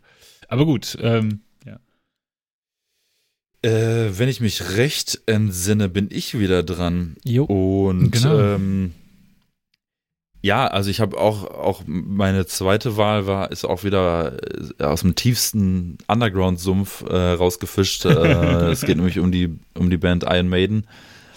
Und es geht um das Ja. erste Album der 90er Jahre dieser Band. Und zwar um No Prayer for the Dying von 1990. Und als Referenzsong, ich hätte irgendeinen nehmen können. Ich habe jetzt wirklich wahllos einfach Public Enema Number One ausgewählt. Nicht der große Klassiker von dem Album, denn ähm, das, das äh, finde ich ja auch so interessant. Also wir, der Max und ich, wir haben eine innige Beziehung, was dieses Album angeht. Wir haben uns nämlich vor, vor kurzem, ist ja gar nicht so lange her, aber irgendwie haben wir beide relativ zeitgleich festgestellt, dass das ein richtig geiles Album ist. So nochmal so in die, ins, in, in die Erinnerung berufen. Und äh, ich finde ja die Songs, die eigentlich von Bruce Dickinson sind, auf dem Album richtig gut. Ne? Also Hook, äh, Hooks in You und Bring Your Daughter ähm, sind ja Mhm. richtig, ja, richtig, richtig geile Songs. Also Mother Russia ist natürlich auch toll und äh, eigentlich sind ja alle, äh, alle toll, denn alle Maiden-Songs sind die besten Songs der Welt, Ja. das wissen wir alle. Und ähm, ja, ich, äh, hat, ich hatte auch drüber nachgedacht, dieses Album zu nehmen, aber ich dachte, ah, das ist 1990 rausgekommen, ist zwar schon 90er, Mhm. aber es ist mir noch nicht tief, deep genug da drin irgendwie so. Ne? Ja. Aber es hat, es hat auf jeden Fall irgendwie voll das 90er-Feeling. Also ich Ja, weiß nicht, wie ich das beschreiben find- soll, find aber dieses, dieses, Finde ich auch. dieses leicht aufgesetzte, dass die, dass die 90er so in, in, in der Hard, Hardrock-Musik und Hard und Heavy Metal halt hatten, dieses leicht aufgesetzte, das halt immer so ein bisschen dabei war. Dieses, dieses Abwenden vom klassischen schrill, schrillen 80er-Stil zu laid back, ne? Wir haben wir ja gerade auch schon äh, über das Video von Holy Spoke gesprochen. Das ist ja, das stellt ja eigentlich auch sehr die 90er gut dar. Ne? Ja, absolut. Ja. Ähm, ist tatsächlich ähm, abschließend muss ich dazu sagen, halt, ist es tatsächlich relativ schnell in meiner Maiden, in meinem Maiden-Werdegang zu einem meiner Top 3 Lieblingsalben, glaube ich, ähm, tatsächlich geworden. Ähm, also ich glaube, mit Seven Sun und Number of the Beast habe ich so die emotionalste Verbindung zu diesem Album. Ähm, und da geht es nicht unbedingt jetzt um, um objektive Objektivität, äh, was jetzt irgendwie die besten Songs hat oder wie auch immer. Aber irgendwie habe ich das zu einer Zeit gehört, wo es irgendwie sich sehr gut in mein Gehirn reingefräst hat. Und äh, es ist halt auch, ähm, ja, es ist halt irgendwo, vielleicht, ich kann mich vielleicht auch irgendwie mit diesem Album identifizieren, weil es ja irgendwie auch ein Underdog-Album irgendwie ist. Also es kam halt raus nach Seven Sun, was ja vielleicht für viele auch einfach die Speerspitze irgendwie der Main-Diskografie ist. Und, ähm, und dann kommt halt so ein Album äh, um die Ecke und ist halt irgendwie so ein bisschen rougher, irgendwie ein bisschen rockiger und auch irgendwie auch mit keinem Album davor so richtig zu vergleichen irgendwie und, und läutet irgendwie so ein auf der einen Seite läutet das irgendwie so ein neues, neues Zeitalter bei Maiden ein, aber die Alben danach hatten auch wieder was anderes. Also irgendwie finde ich, es ist No Prayer irgendwie auch nochmal so, ja, für sich stehend und ähm, ist, hat auch irgendwie äh, bis auf äh, Holy Smoke und, und Hooks in You irgendwie auch jetzt irgendwie auch äh, irgendwie also irgendwie fühlt sich's auch schwermütig an einfach, ne? Also Ja, und so schwermütig, leicht gelangweilt auch. ja, genau, aber auf eine, Ja. auf eine Art und Weise, die ich mir geben kann, ne? Also, äh, wo ich mich selber Mhm, nicht langweile, aber ja, es wirkt so ein bisschen, ein bisschen äh, über, wir sind satt und, und, und, und, und irgendwie auch, auch irgendwie traurig und irgendwie geht's uns eigentlich auch nicht so Mhm. geil und und und und äh, ja und vielleicht auch so ein bisschen, das ist jetzt alles hineininterpretiert, aber was was was werden die 90er für uns bereithalten? Was wird kommen? Äh, wir haben gerade jetzt irgendwie zehn Jahre lang eine geistesgestörte Karriere hinter uns. Ähm, und das ist jetzt unser erstes Album in diesem neuen Jahrzehnt, bitteschön. So, und jetzt erstmal gucken, was man damit anfangen kann irgendwie. Und ich, ich liebe dieses Album einfach. Ich, ich, ich, äh, ich liebe das ohne Ende. Und es zieht mich auch immer so ein bisschen runter, aber auf eine schöne Art und Weise. Und deswegen äh, musste ich das nennen, obwohl ich die Alben danach ja auch liebe. Aber No Prayer for the Dying. Und es wird auch oft unter Maiden-Fans und auch unter normalen Heavy Metal-Fans wirklich auch unter, als unterschätztes Album auch immer wieder genannt. Und ich würde jedem mhm. empfehlen, die meisten, die das jetzt hören, kennen das Album, aber ich würde jedem empfehlen, sich mal die Zeit zu nehmen, das mal in Ruhe zu hören. Ähm, ich finde, das hat wirklich extrem starke, tolle Momente, eine tolle Stimmung. Und es hat auch seine Hits, so wie du auch gesagt hast. Also ich meine, du mhm. hast halt mhm. auch äh, äh, Bring a Daughter to the Slaughter und, und, und, und Tail Gunner und was weiß ich. Also das, das Album hat alles, was es braucht und das ist, ähm, ich finde, ich, ja, ich liebe es einfach. Und deswegen muss mhm. ich es muss ich's nennen. Mhm. Kam es nicht dran nee. vorbei. Na gut. Dann, äh, genau, dann, dann wieder mein, mein Part, genau. Wir, wir durchsprechen jetzt die melancholische äh, Atmosphäre mit ein bisschen geballter Power. Und zwar habe ich äh, Demolition Hammer genommen mit dem Album Epidemic of Violence von 1992, das zweite Album der Band, das ich übrigens nicht so gut finde wie das erste, aber das zweite ist nun mal in den 90ern rausgekommen.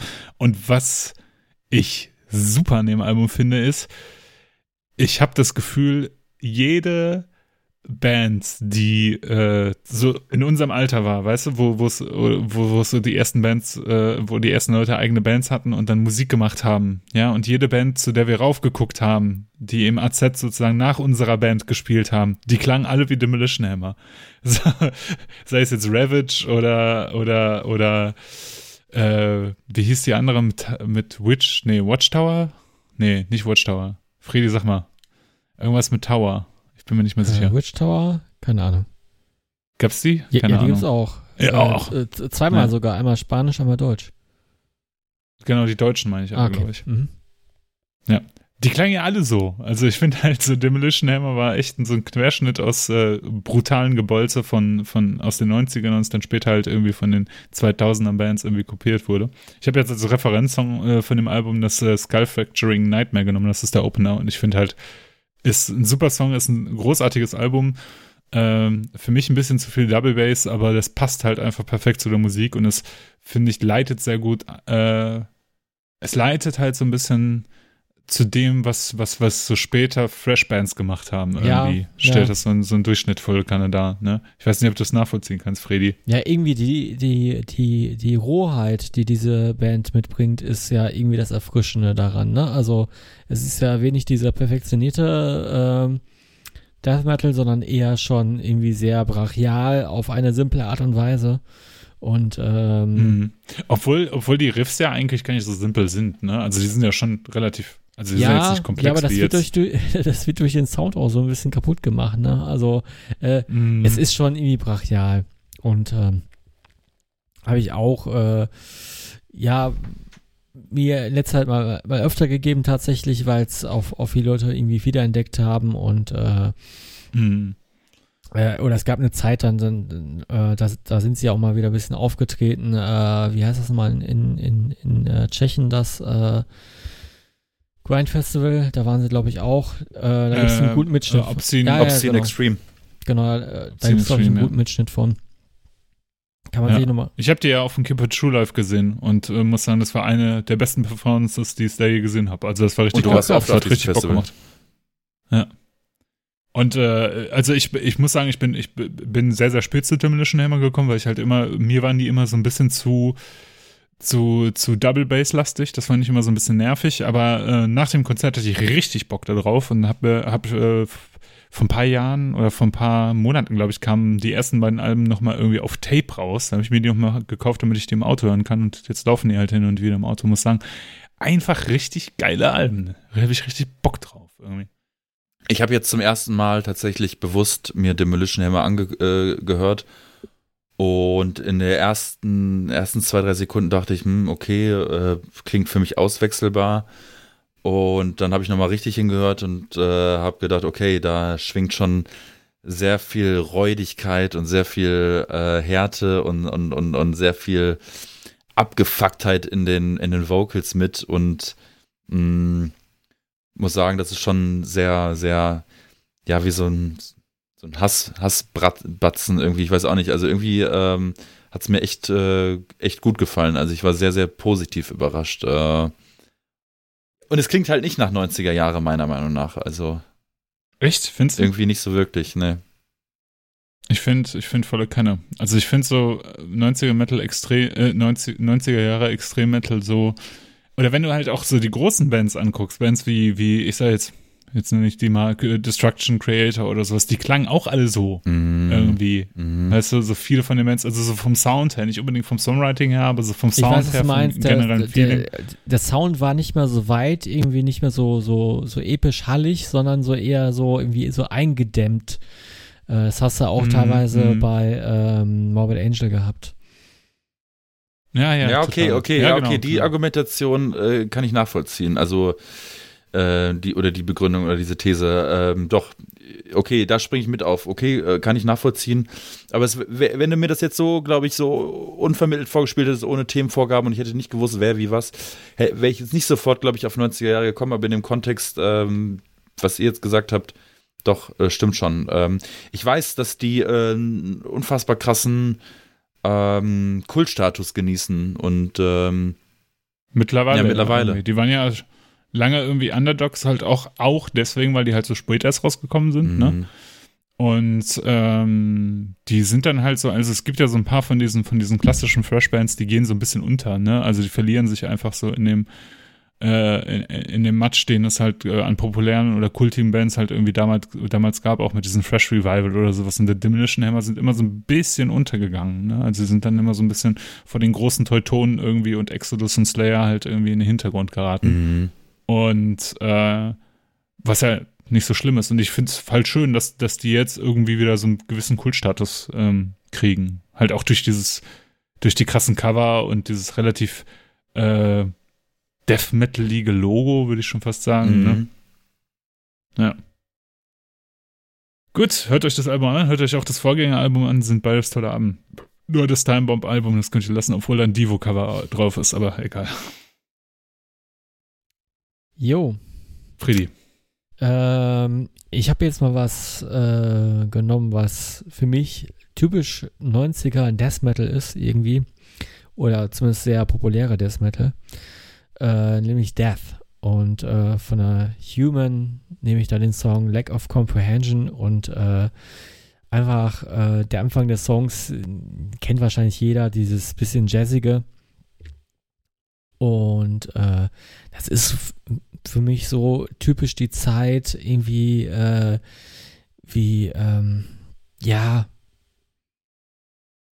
wenn man 90er Jahre Death Metal auflegt und das ist nicht dabei, dann, dann, dann ist da irgendwas falsch und irgendwie gehört das da voll zu und natürlich hätte man jetzt irgendwie Cannibal Corpse oder irgendwas anderes Populäres nehmen können, aber ähm, das ist ja eine Band, die hat ja dann in den späten 2000, äh, 2000ern gar nicht mehr stattgefunden, ne, durch den Tod von Chuck Schuldiner. Und da war auch die, quasi diese Ära mit auch irgendwie beendet. Und ähm, das ist auch eine Band, die wird jetzt im Nachhinein auch gar nicht mehr so abgefeiert, so wie ich das mal in den ja, Mitte 2000ern äh, wahrgenommen habe. Ne? Also da gab es noch sehr viele Death-Fans. Ja, volle Kanne. Und äh, ja. jetzt heute redet keiner mehr über Death. Und ich denke mal, das ist auch so ein Nachhall der 90er. Und äh, ich denke mal, die haben sehr viel bewegt, sehr viel geprägt und äh, waren übelst populär. Und ähm, ja, äh, warum habe ich diesen Song genommen? Weil ja, auch diese, weil er sehr ungewöhnlich ist für, für, für einen Death Metal Song und irgendwie doch typisch Death, also fängt auch sehr ungewöhnlich an. Äh, vielleicht ist das äh, Paul Masteval ähm, und äh, schon Reinhardt zuzuschreiben, die bei äh, wer heißt nochmal, Cynic waren. Äh, die waren ja auch mehr mhm. so, so, so, so, ein bisschen experimenteller, jazziger auch irgendwo. Und äh, genau, die sind äh, da auf dem Album mit dabei gewesen. Und äh, Steve DiGiorgio, einer meiner Lieblingsbassisten, der auch bei ähm, Sardos äh, Mitglied ist, äh, war auch dabei. Und äh, ja, einfach ein perfektes Album, wie ich finde, weil es einfach, ähm, kann, kannst du dir im einen Rutsch äh, quasi anhören. Und ähm, ja, was hatten ihr dazu? War übrigens der Song, den du als Referenzsong genommen hast und das Album war tatsächlich das erste Material, das ich damals von Def gehört habe, als ich das erste Mal die Band kennengelernt habe. Erst sehr, sehr viel später die, die Vorgängeralben, beziehungsweise halt auch das Debüt. Mhm. Äh, fand ich damals. Äh, Bloody Gore. Sehr schön, ja. Du. Warum, wie, wie viele Polmesgabeln kannst du noch in die Kamera halten, Max? Ja. und äh, genau, und, und, und äh, deswegen habe ich irgendwie so eine ganz komische Beziehung so zu Dev und, äh, und, und der Human halt auch, weil ich finde halt irgendwie, eigentlich ist das nicht so ganz meine Mucke, aber das hatte so was sehr, sehr Mystisches, als, äh, als jugendlicher Heranwachsender das Album zu hören. So, das war so was ganz anderes. Und äh, deswegen, ähm, ja, kann ich, kann ich vollkommen nachvollziehen. Und ich finde genau das, was du gesagt hast, ne? Also, dass Dev danach irgendwie so in den Anfang, Mitte 2000 und danach irgendwie keinen mehr interessiert haben oder heutzutage keinen mehr interessieren irgendwie. Das finde ich auch äh, interessant, außer hin wieder der, der Chuck Rest in Peace Post auf Facebook, der von irgendwem geschrieben wird, ne? Ich habe ja von Death Metal ähm, im Grunde ja gar keine Ahnung, das habe ich ja vor ein paar Episoden auch schon mal erzählt und ähm, ja, finde find das dann immer angenehm, wenn ich wenn ich dann mal solche Bands irgendwie ähm, vorgelegt bekomme, die ich mir dann in Anführungsstrichen anhören muss und äh, somit dann auch einen Anreiz habe, mir das anzuhören und ähm, ja, ähm, ich, ich weiß, dass Death äh, eine krasse Legacy haben. Ähm, ich weiß, dass diese, äh, der Chuck Schuldiner von vielen, vielen Leuten nach wie vor verehrt wird. Auch ich habe die Beobachtung gemacht, dass es ähm, in der Zeit, wo ich so angefangen habe mit, ähm, mit der Mucke, dass das ähm, irgendwie präsenter war, diese Band, ähm, und äh, mittlerweile gar nicht mehr so sehr irgendwie. Ähm, ich ähm, ich habe aber auch wirklich kaum Ahnung, keine Ahnung von dieser Band. Ich kenne halt das Debütalbum, das habe ich ein paar Mal gehört. Tatsächlich im Nachgang zu unserer Top 3 Death Metal ähm, vor äh, einigen Monaten. Da hat mir dann die ähm, die Nina, die äh, Freundin von Flo von Dein Victims, äh, hat gesagt, hör mal, soll ich dir nicht mal so ein paar, paar Anreiz-Songs sozusagen schicken von aus allen möglichen ähm, Jahrzehnten, aus allen möglichen Ecken und, und, und, Nationen zum Thema Death Metal, weil sie meinte, das ist schon so ihr Genre. Und ich so, ja klar. Und dann hat sie mir natürlich auch Scream Bloody Gore äh, geschickt. Und ähm, ich fand den Song sehr, sehr geil, den du da reingepackt hast, Freddy. Ähm, ich ähm, beim Intro dachte ich ganz kurz, ich habe da nochmal auf mein Handy geguckt, äh, weil ich habe, ich hab, bin spazieren gegangen und habe mir eure Songs nochmal in Ruhe gegeben und, und, und war dann kurz irritiert, ob, ob weil manchmal spinnt Spotify ja und, und, und spielt dann so, so, so, so einen Radiomodus, also so mhm. ähnliche Songs, aber was zu dem davor irgendwie. Und da muss ich nochmal kurz gucken und ich finde den Gesang und auch den, den Song, ähm, ohne jetzt dass ich abgecheckt habe, worum es da inhaltlich geht, aber ich finde, der klingt sehr emotional tatsächlich, äh, dafür, dass es Death Metal ist. Also äh, irgendwie, also so, ich kann es schwer, ich weiß, was schwer du meinst. beschreiben. Ich, ich weiß auf jeden Fall, was du meinst, ja. Ja, irgendwie so zerrissen und, und irgendwie, also nicht einfach nur stumpf, brutal, sondern irgendwas dazwischen und davor und so und äh, hat irgendwie alle Facetten. Und äh, hat mir, hat mir sehr gut gefallen, auch wenn es halt, wie gesagt, nicht zu 100% mein, mein Genre ist. Aber wir müssen eine dieser Bands in diesem, dieser Top 3 genannt haben, sonst äh, müssen wir uns hier löschen, weil ich glaube, das, ich glaube, das muss einfach sein. Ich glaube, es muss einfach sein. Ja, okay. Du kannst mich gleich löschen mit deiner nächsten Top, äh, Max.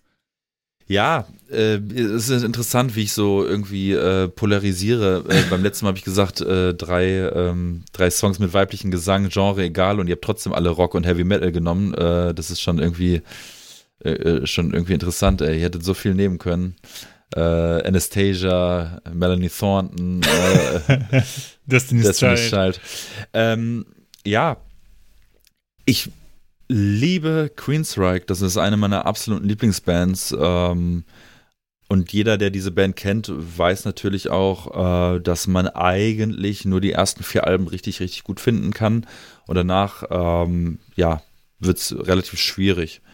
Und ähm, ich habe mich dann für das vierte Album entschieden, was halt 1990 rauskam, namens Empire. Und als Referenzsong habe ich auch den Titeltrack ausgewählt, Empire.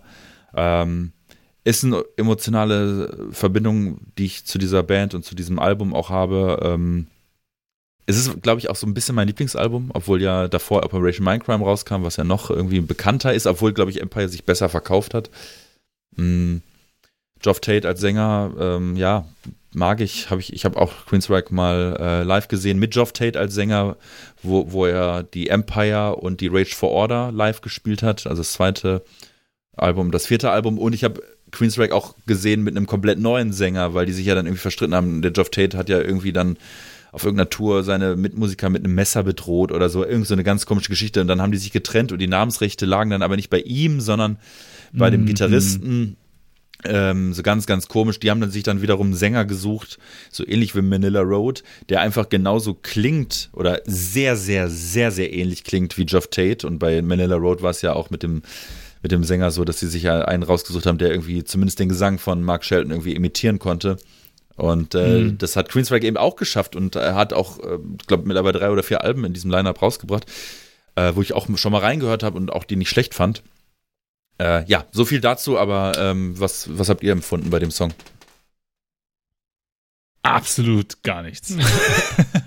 also hat mir echt, äh, fand ich ganz, ganz schlimm. Also ich finde, äh, ich bin echt kein großer Queensrÿche-Fan. Tatsächlich auch wegen, wegen, wegen dem Gesang, muss ich ganz ehrlich sagen. Ich mag weder äh, Jeff Tate noch den anderen Sänger.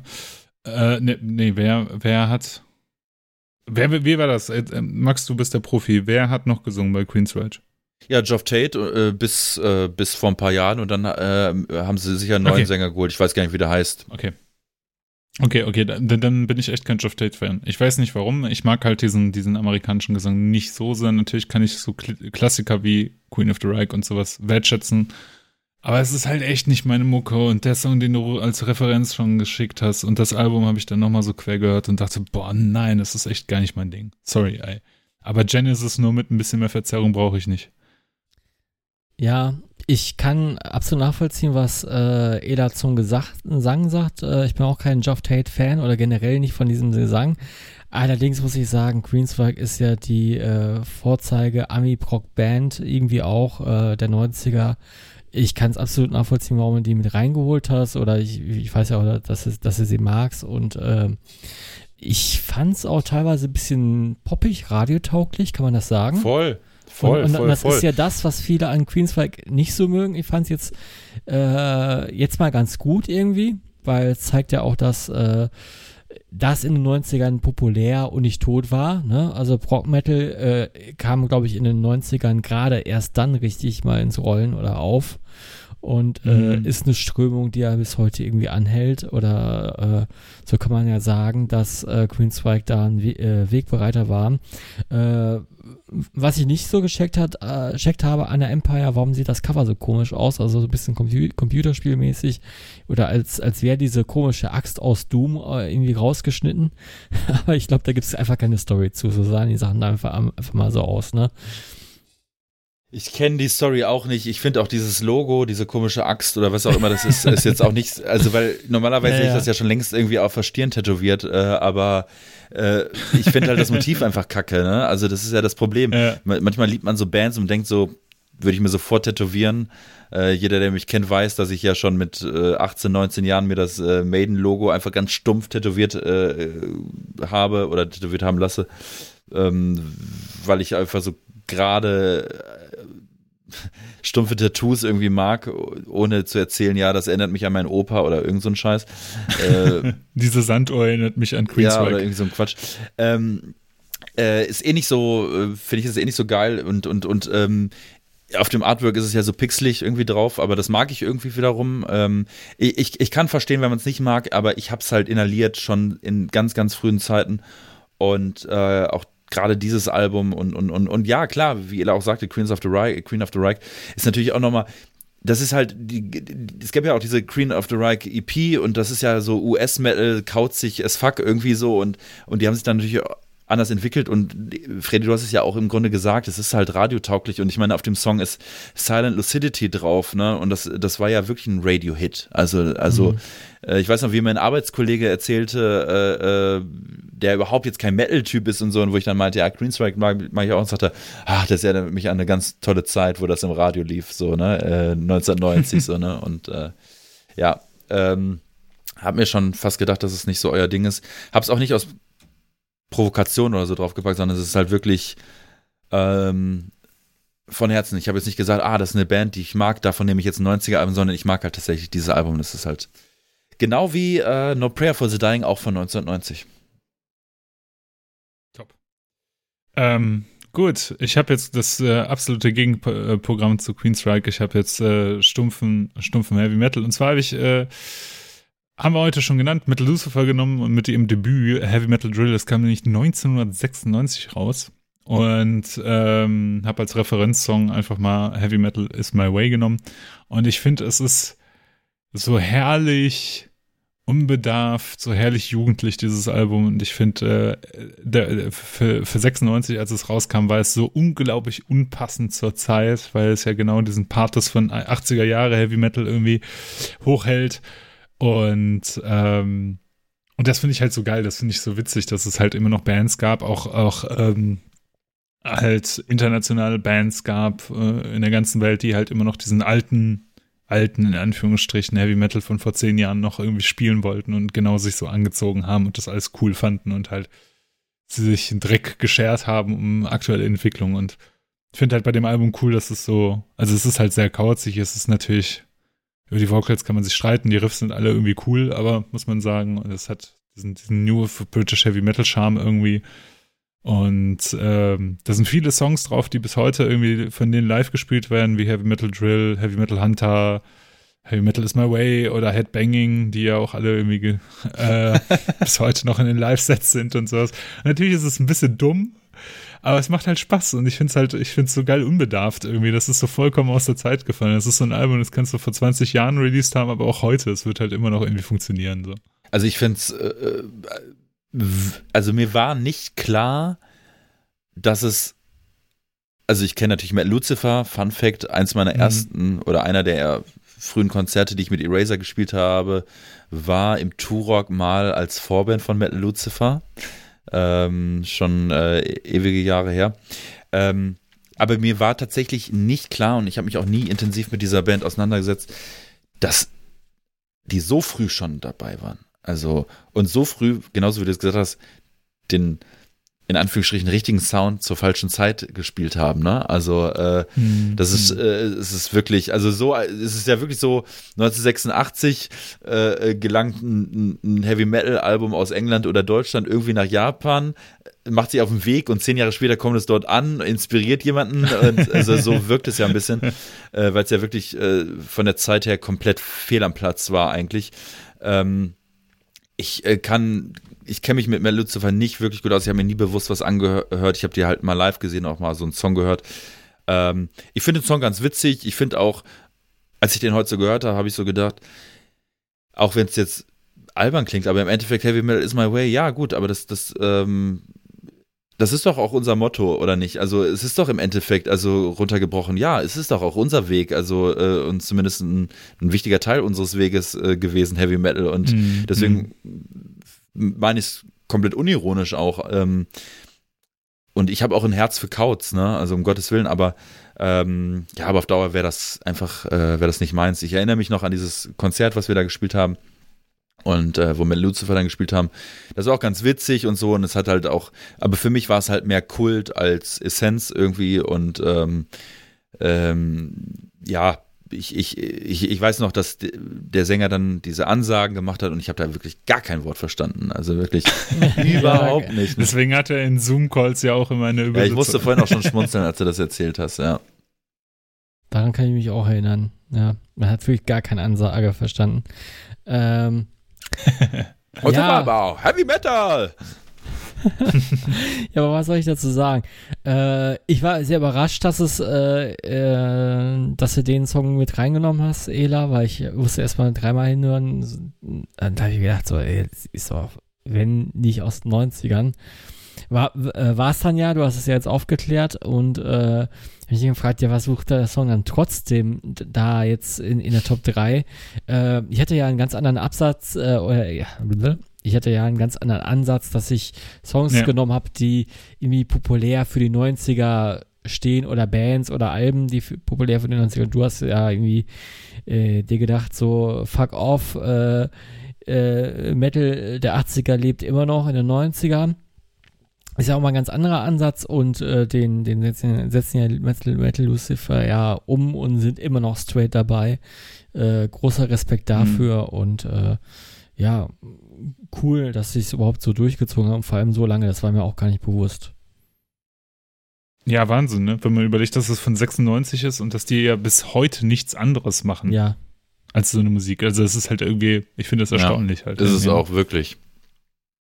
Also ich, ich, weiß nicht, ob ich das könnte, so, ne? Aber ich finde es cool, ich finde es irgendwie sympathisch und cool. Und ähm, ganz ehrlich, hat mich auch sehr, sehr viel äh, beeinflusst, als ich die Band entdeckt habe, ähm, für meine eigene Musik und meine, meine Herangehensweise an Musik. Und dass es halt auch einfach mal egal ist, nicht perfekt singen zu können und nicht perfekt sein Instrument beherrschen zu können, sage ich jetzt einfach mal, obwohl das schon echt sehr gut gespielt ist, was die da machen zum Teil.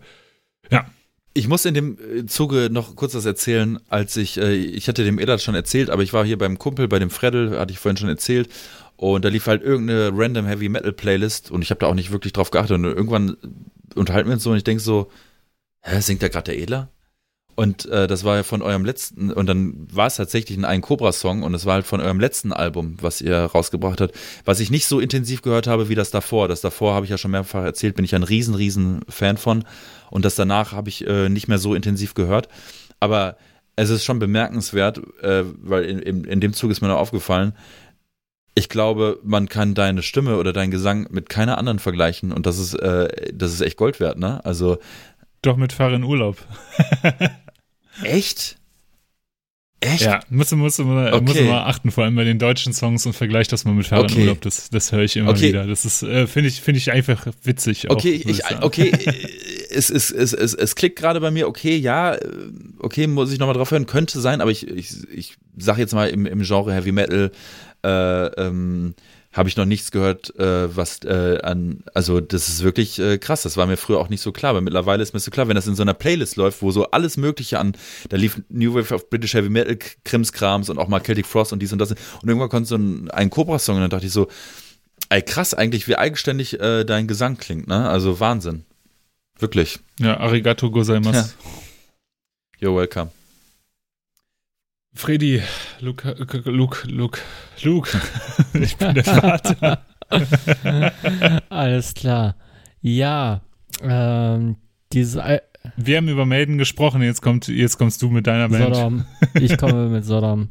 Wenn, wenn ihr mit Maiden ja. kommt. Ja, äh, tatsächlich habe ich mein äh, Lieblings-Sodom-Album genommen, was halt in den 90ern rausgekommen ist und äh, Überraschung, Überraschung, es ist die Get What You Deserve und ähm, ja, mit äh, dem, dem äh, Andy Brings noch dabei äh, und dem Tom und dem äh, Atomic Steif und äh, ja, die haben einfach ein brachiales, äh, durchgepeitschtes äh, Thrash Metal Album geschrieben, äh, was mehr schon in Richtung Death Metal ging und äh, da nehme ich den Song Jesus Screamer, der ist einfach nur durchgeprügelt. Also das, was du jetzt auf dem ganz neuen Song jetzt auch mal hörst, wieder mit so Blastbeats, das war ja schon da irgendwie. Ja, total. Da.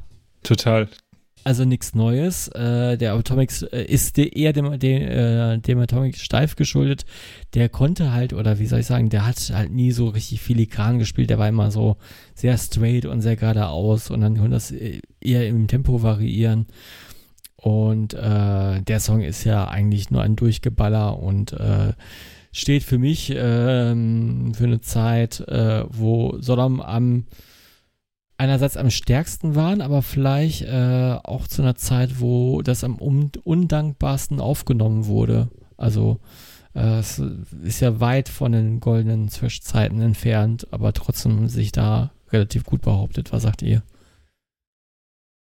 Ich fand äh, total witzig, ähm, als, als ich den Song jetzt wieder gehört habe. Also ich, ich kenne das Get What You Deserve Album natürlich und äh, bin aber viel größerer Fan von dem Better of De Dead Album, muss ich sagen.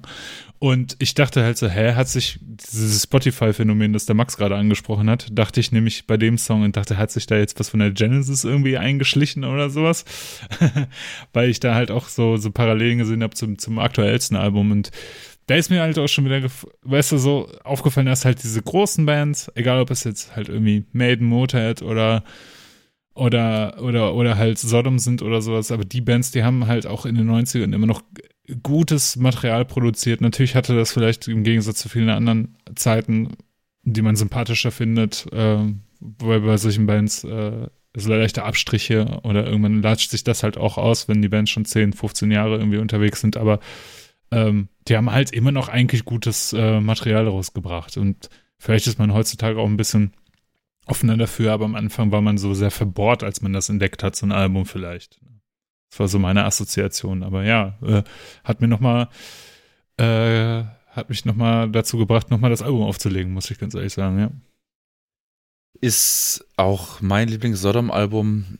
Ähm, ich erinnere mich an Zeiten, wo ich relativ frisch den Führerschein hatte und mir dieses Album auf ähm, CD geholt habe und äh, den Freddy durch Deutschland gefahren habe und äh, dieses Album halt äh, sehr, sehr oft äh, im Auto lief und ähm, ist ähm, ein extrem wichtiges Album für mich, ähm, auch ein bisschen emotional, weil ich auch da irgendwie an die frühen Zeiten, meine frühen Metal-Zeiten immer denken muss ähm, als ich Freddy kennengelernt habe, als Freddy mir Sodom gezeigt hat, als, als Freddy mir gesagt hat, das ist so meine Band oder die Bands mag ich und das und das. Ähm, das hat mich äh, krass äh, geprägt bis heute. Und dieses Album ist für mich auch nach wie vor mein Lieblings-Sodom-Album. Ähm, jeder, der es kennt, weiß natürlich, es ist mit eines der härtesten Alben, die die jemals rausgebracht haben. Ähm, es, es hat Death Metal Anleihen, ohne dass Andy Brinks zu dem Zeitpunkt überhaupt wusste, was Death Metal ist. Also das ist vielleicht das Besondere daran. Äh, also es ist halt so völlig unabsichtlich so geworden, wie es vielleicht geworden ist und ähm, und deshalb wird es wahrscheinlich so ein Album auch einfach nie wieder geben, weil es einfach so passiert ist irgendwie und auch, auch, auch die Drums, diese, diese stumpfen, harten Drums von Atomic Steif, ähm, da sind so unfassbar geile Songs drauf. Ähm, diese ganze Story auch, auch mit, mit dem Artwork, was dann zensiert wurde und so weiter und so fort. Und, und, und, und es ist halt so brachial und, und aber auch irgendwie so. Ja, es lädt aber trotzdem auch irgendwie zum Mitsingen ein. Also, ähm, da sind halt so geile Songs drauf und ich muss dann auch immer an diese Live-Version denken, wo er dann ansagt, Jesus fucking Screamer, irgendwie, ähm, aber ich muss ja natürlich auch an Songs denken wie Jabba the Hutt und ähm, ähm, Silence is Content und, ähm, und sowas. Also das ist, ähm, ist einfach ein unfassbar äh, geiles Album und ich äh, danke jedem der drei Akteure, die dafür verantwortlich sind, äh, dass es dieses äh, Album gibt, weil ich finde, ähm, ich finde, das ist so ein Album, das macht diese Sodom-Diskografie, äh, verleiht der erst diese Würze, auch wenn ich natürlich Better of Dead sehr, sehr gut finde. Nice. Gut. Freddy, hast du noch was dazu? Möchtest du dich noch verteidigen? Nee, ich, ich, ich, ich finde, der Max hat das noch ganz schön, schön beschrieben. Äh, das, was ich eigentlich nur ergänzen wollte, hat der Max mit aufgenommen. Äh, top. Also, das ist ein guter Abschluss für die Top 3.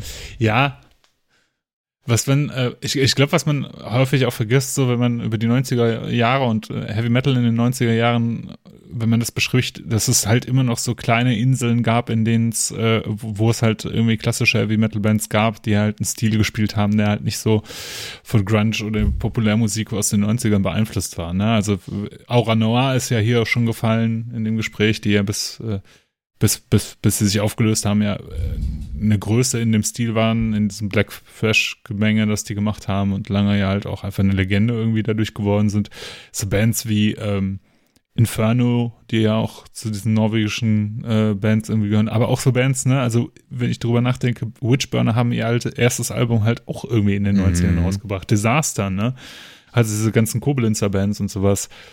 Und halt so der ganze Black Metal hatte ja seine Hochphase halt in, in, Mitte der 90er, Anfang der 90er und sowas. Ne? Wie viele Bands es da einfach gab, die halt Extrem Metal gespielt haben, der bis heute halt von Leuten gehört wird und Black Metal, der bis heute halt irgendwie populär ist und sowas und ähm, von Bands, die halt bis heute noch aktiv sind, das ist eigentlich erstaunlich. Ja. Ne? Ich habe vorhin ja Summoning genannt, wenn man überlegt, dass die halt auch in den 90ern gestartet haben, bis heute aktiv sind und so.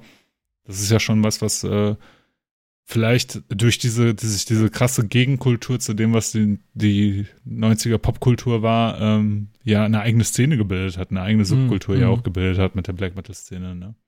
die auch so komplett gar nichts damit zu tun hat, was wofür Heavy Metal davor irgendwie stand. Mhm. Interessant, also es ist so, so, so diese extremer Bewegungen gab halt, ne? Und immer wieder halt so kleine Inseln wie, was weiß ich, ich sag jetzt mal Aura Noir oder, oder halt Witchburner oder sowas, die halt ihr, ihr, ihr klassisches Ding gemacht haben und ähm, nicht die populärsten Bands geworden sind, aber hey, damit halt irgendwie die Fahne des wahren Heavy Metal hochgehalten haben, ne? Ja. ja. Ich stimme dir zu.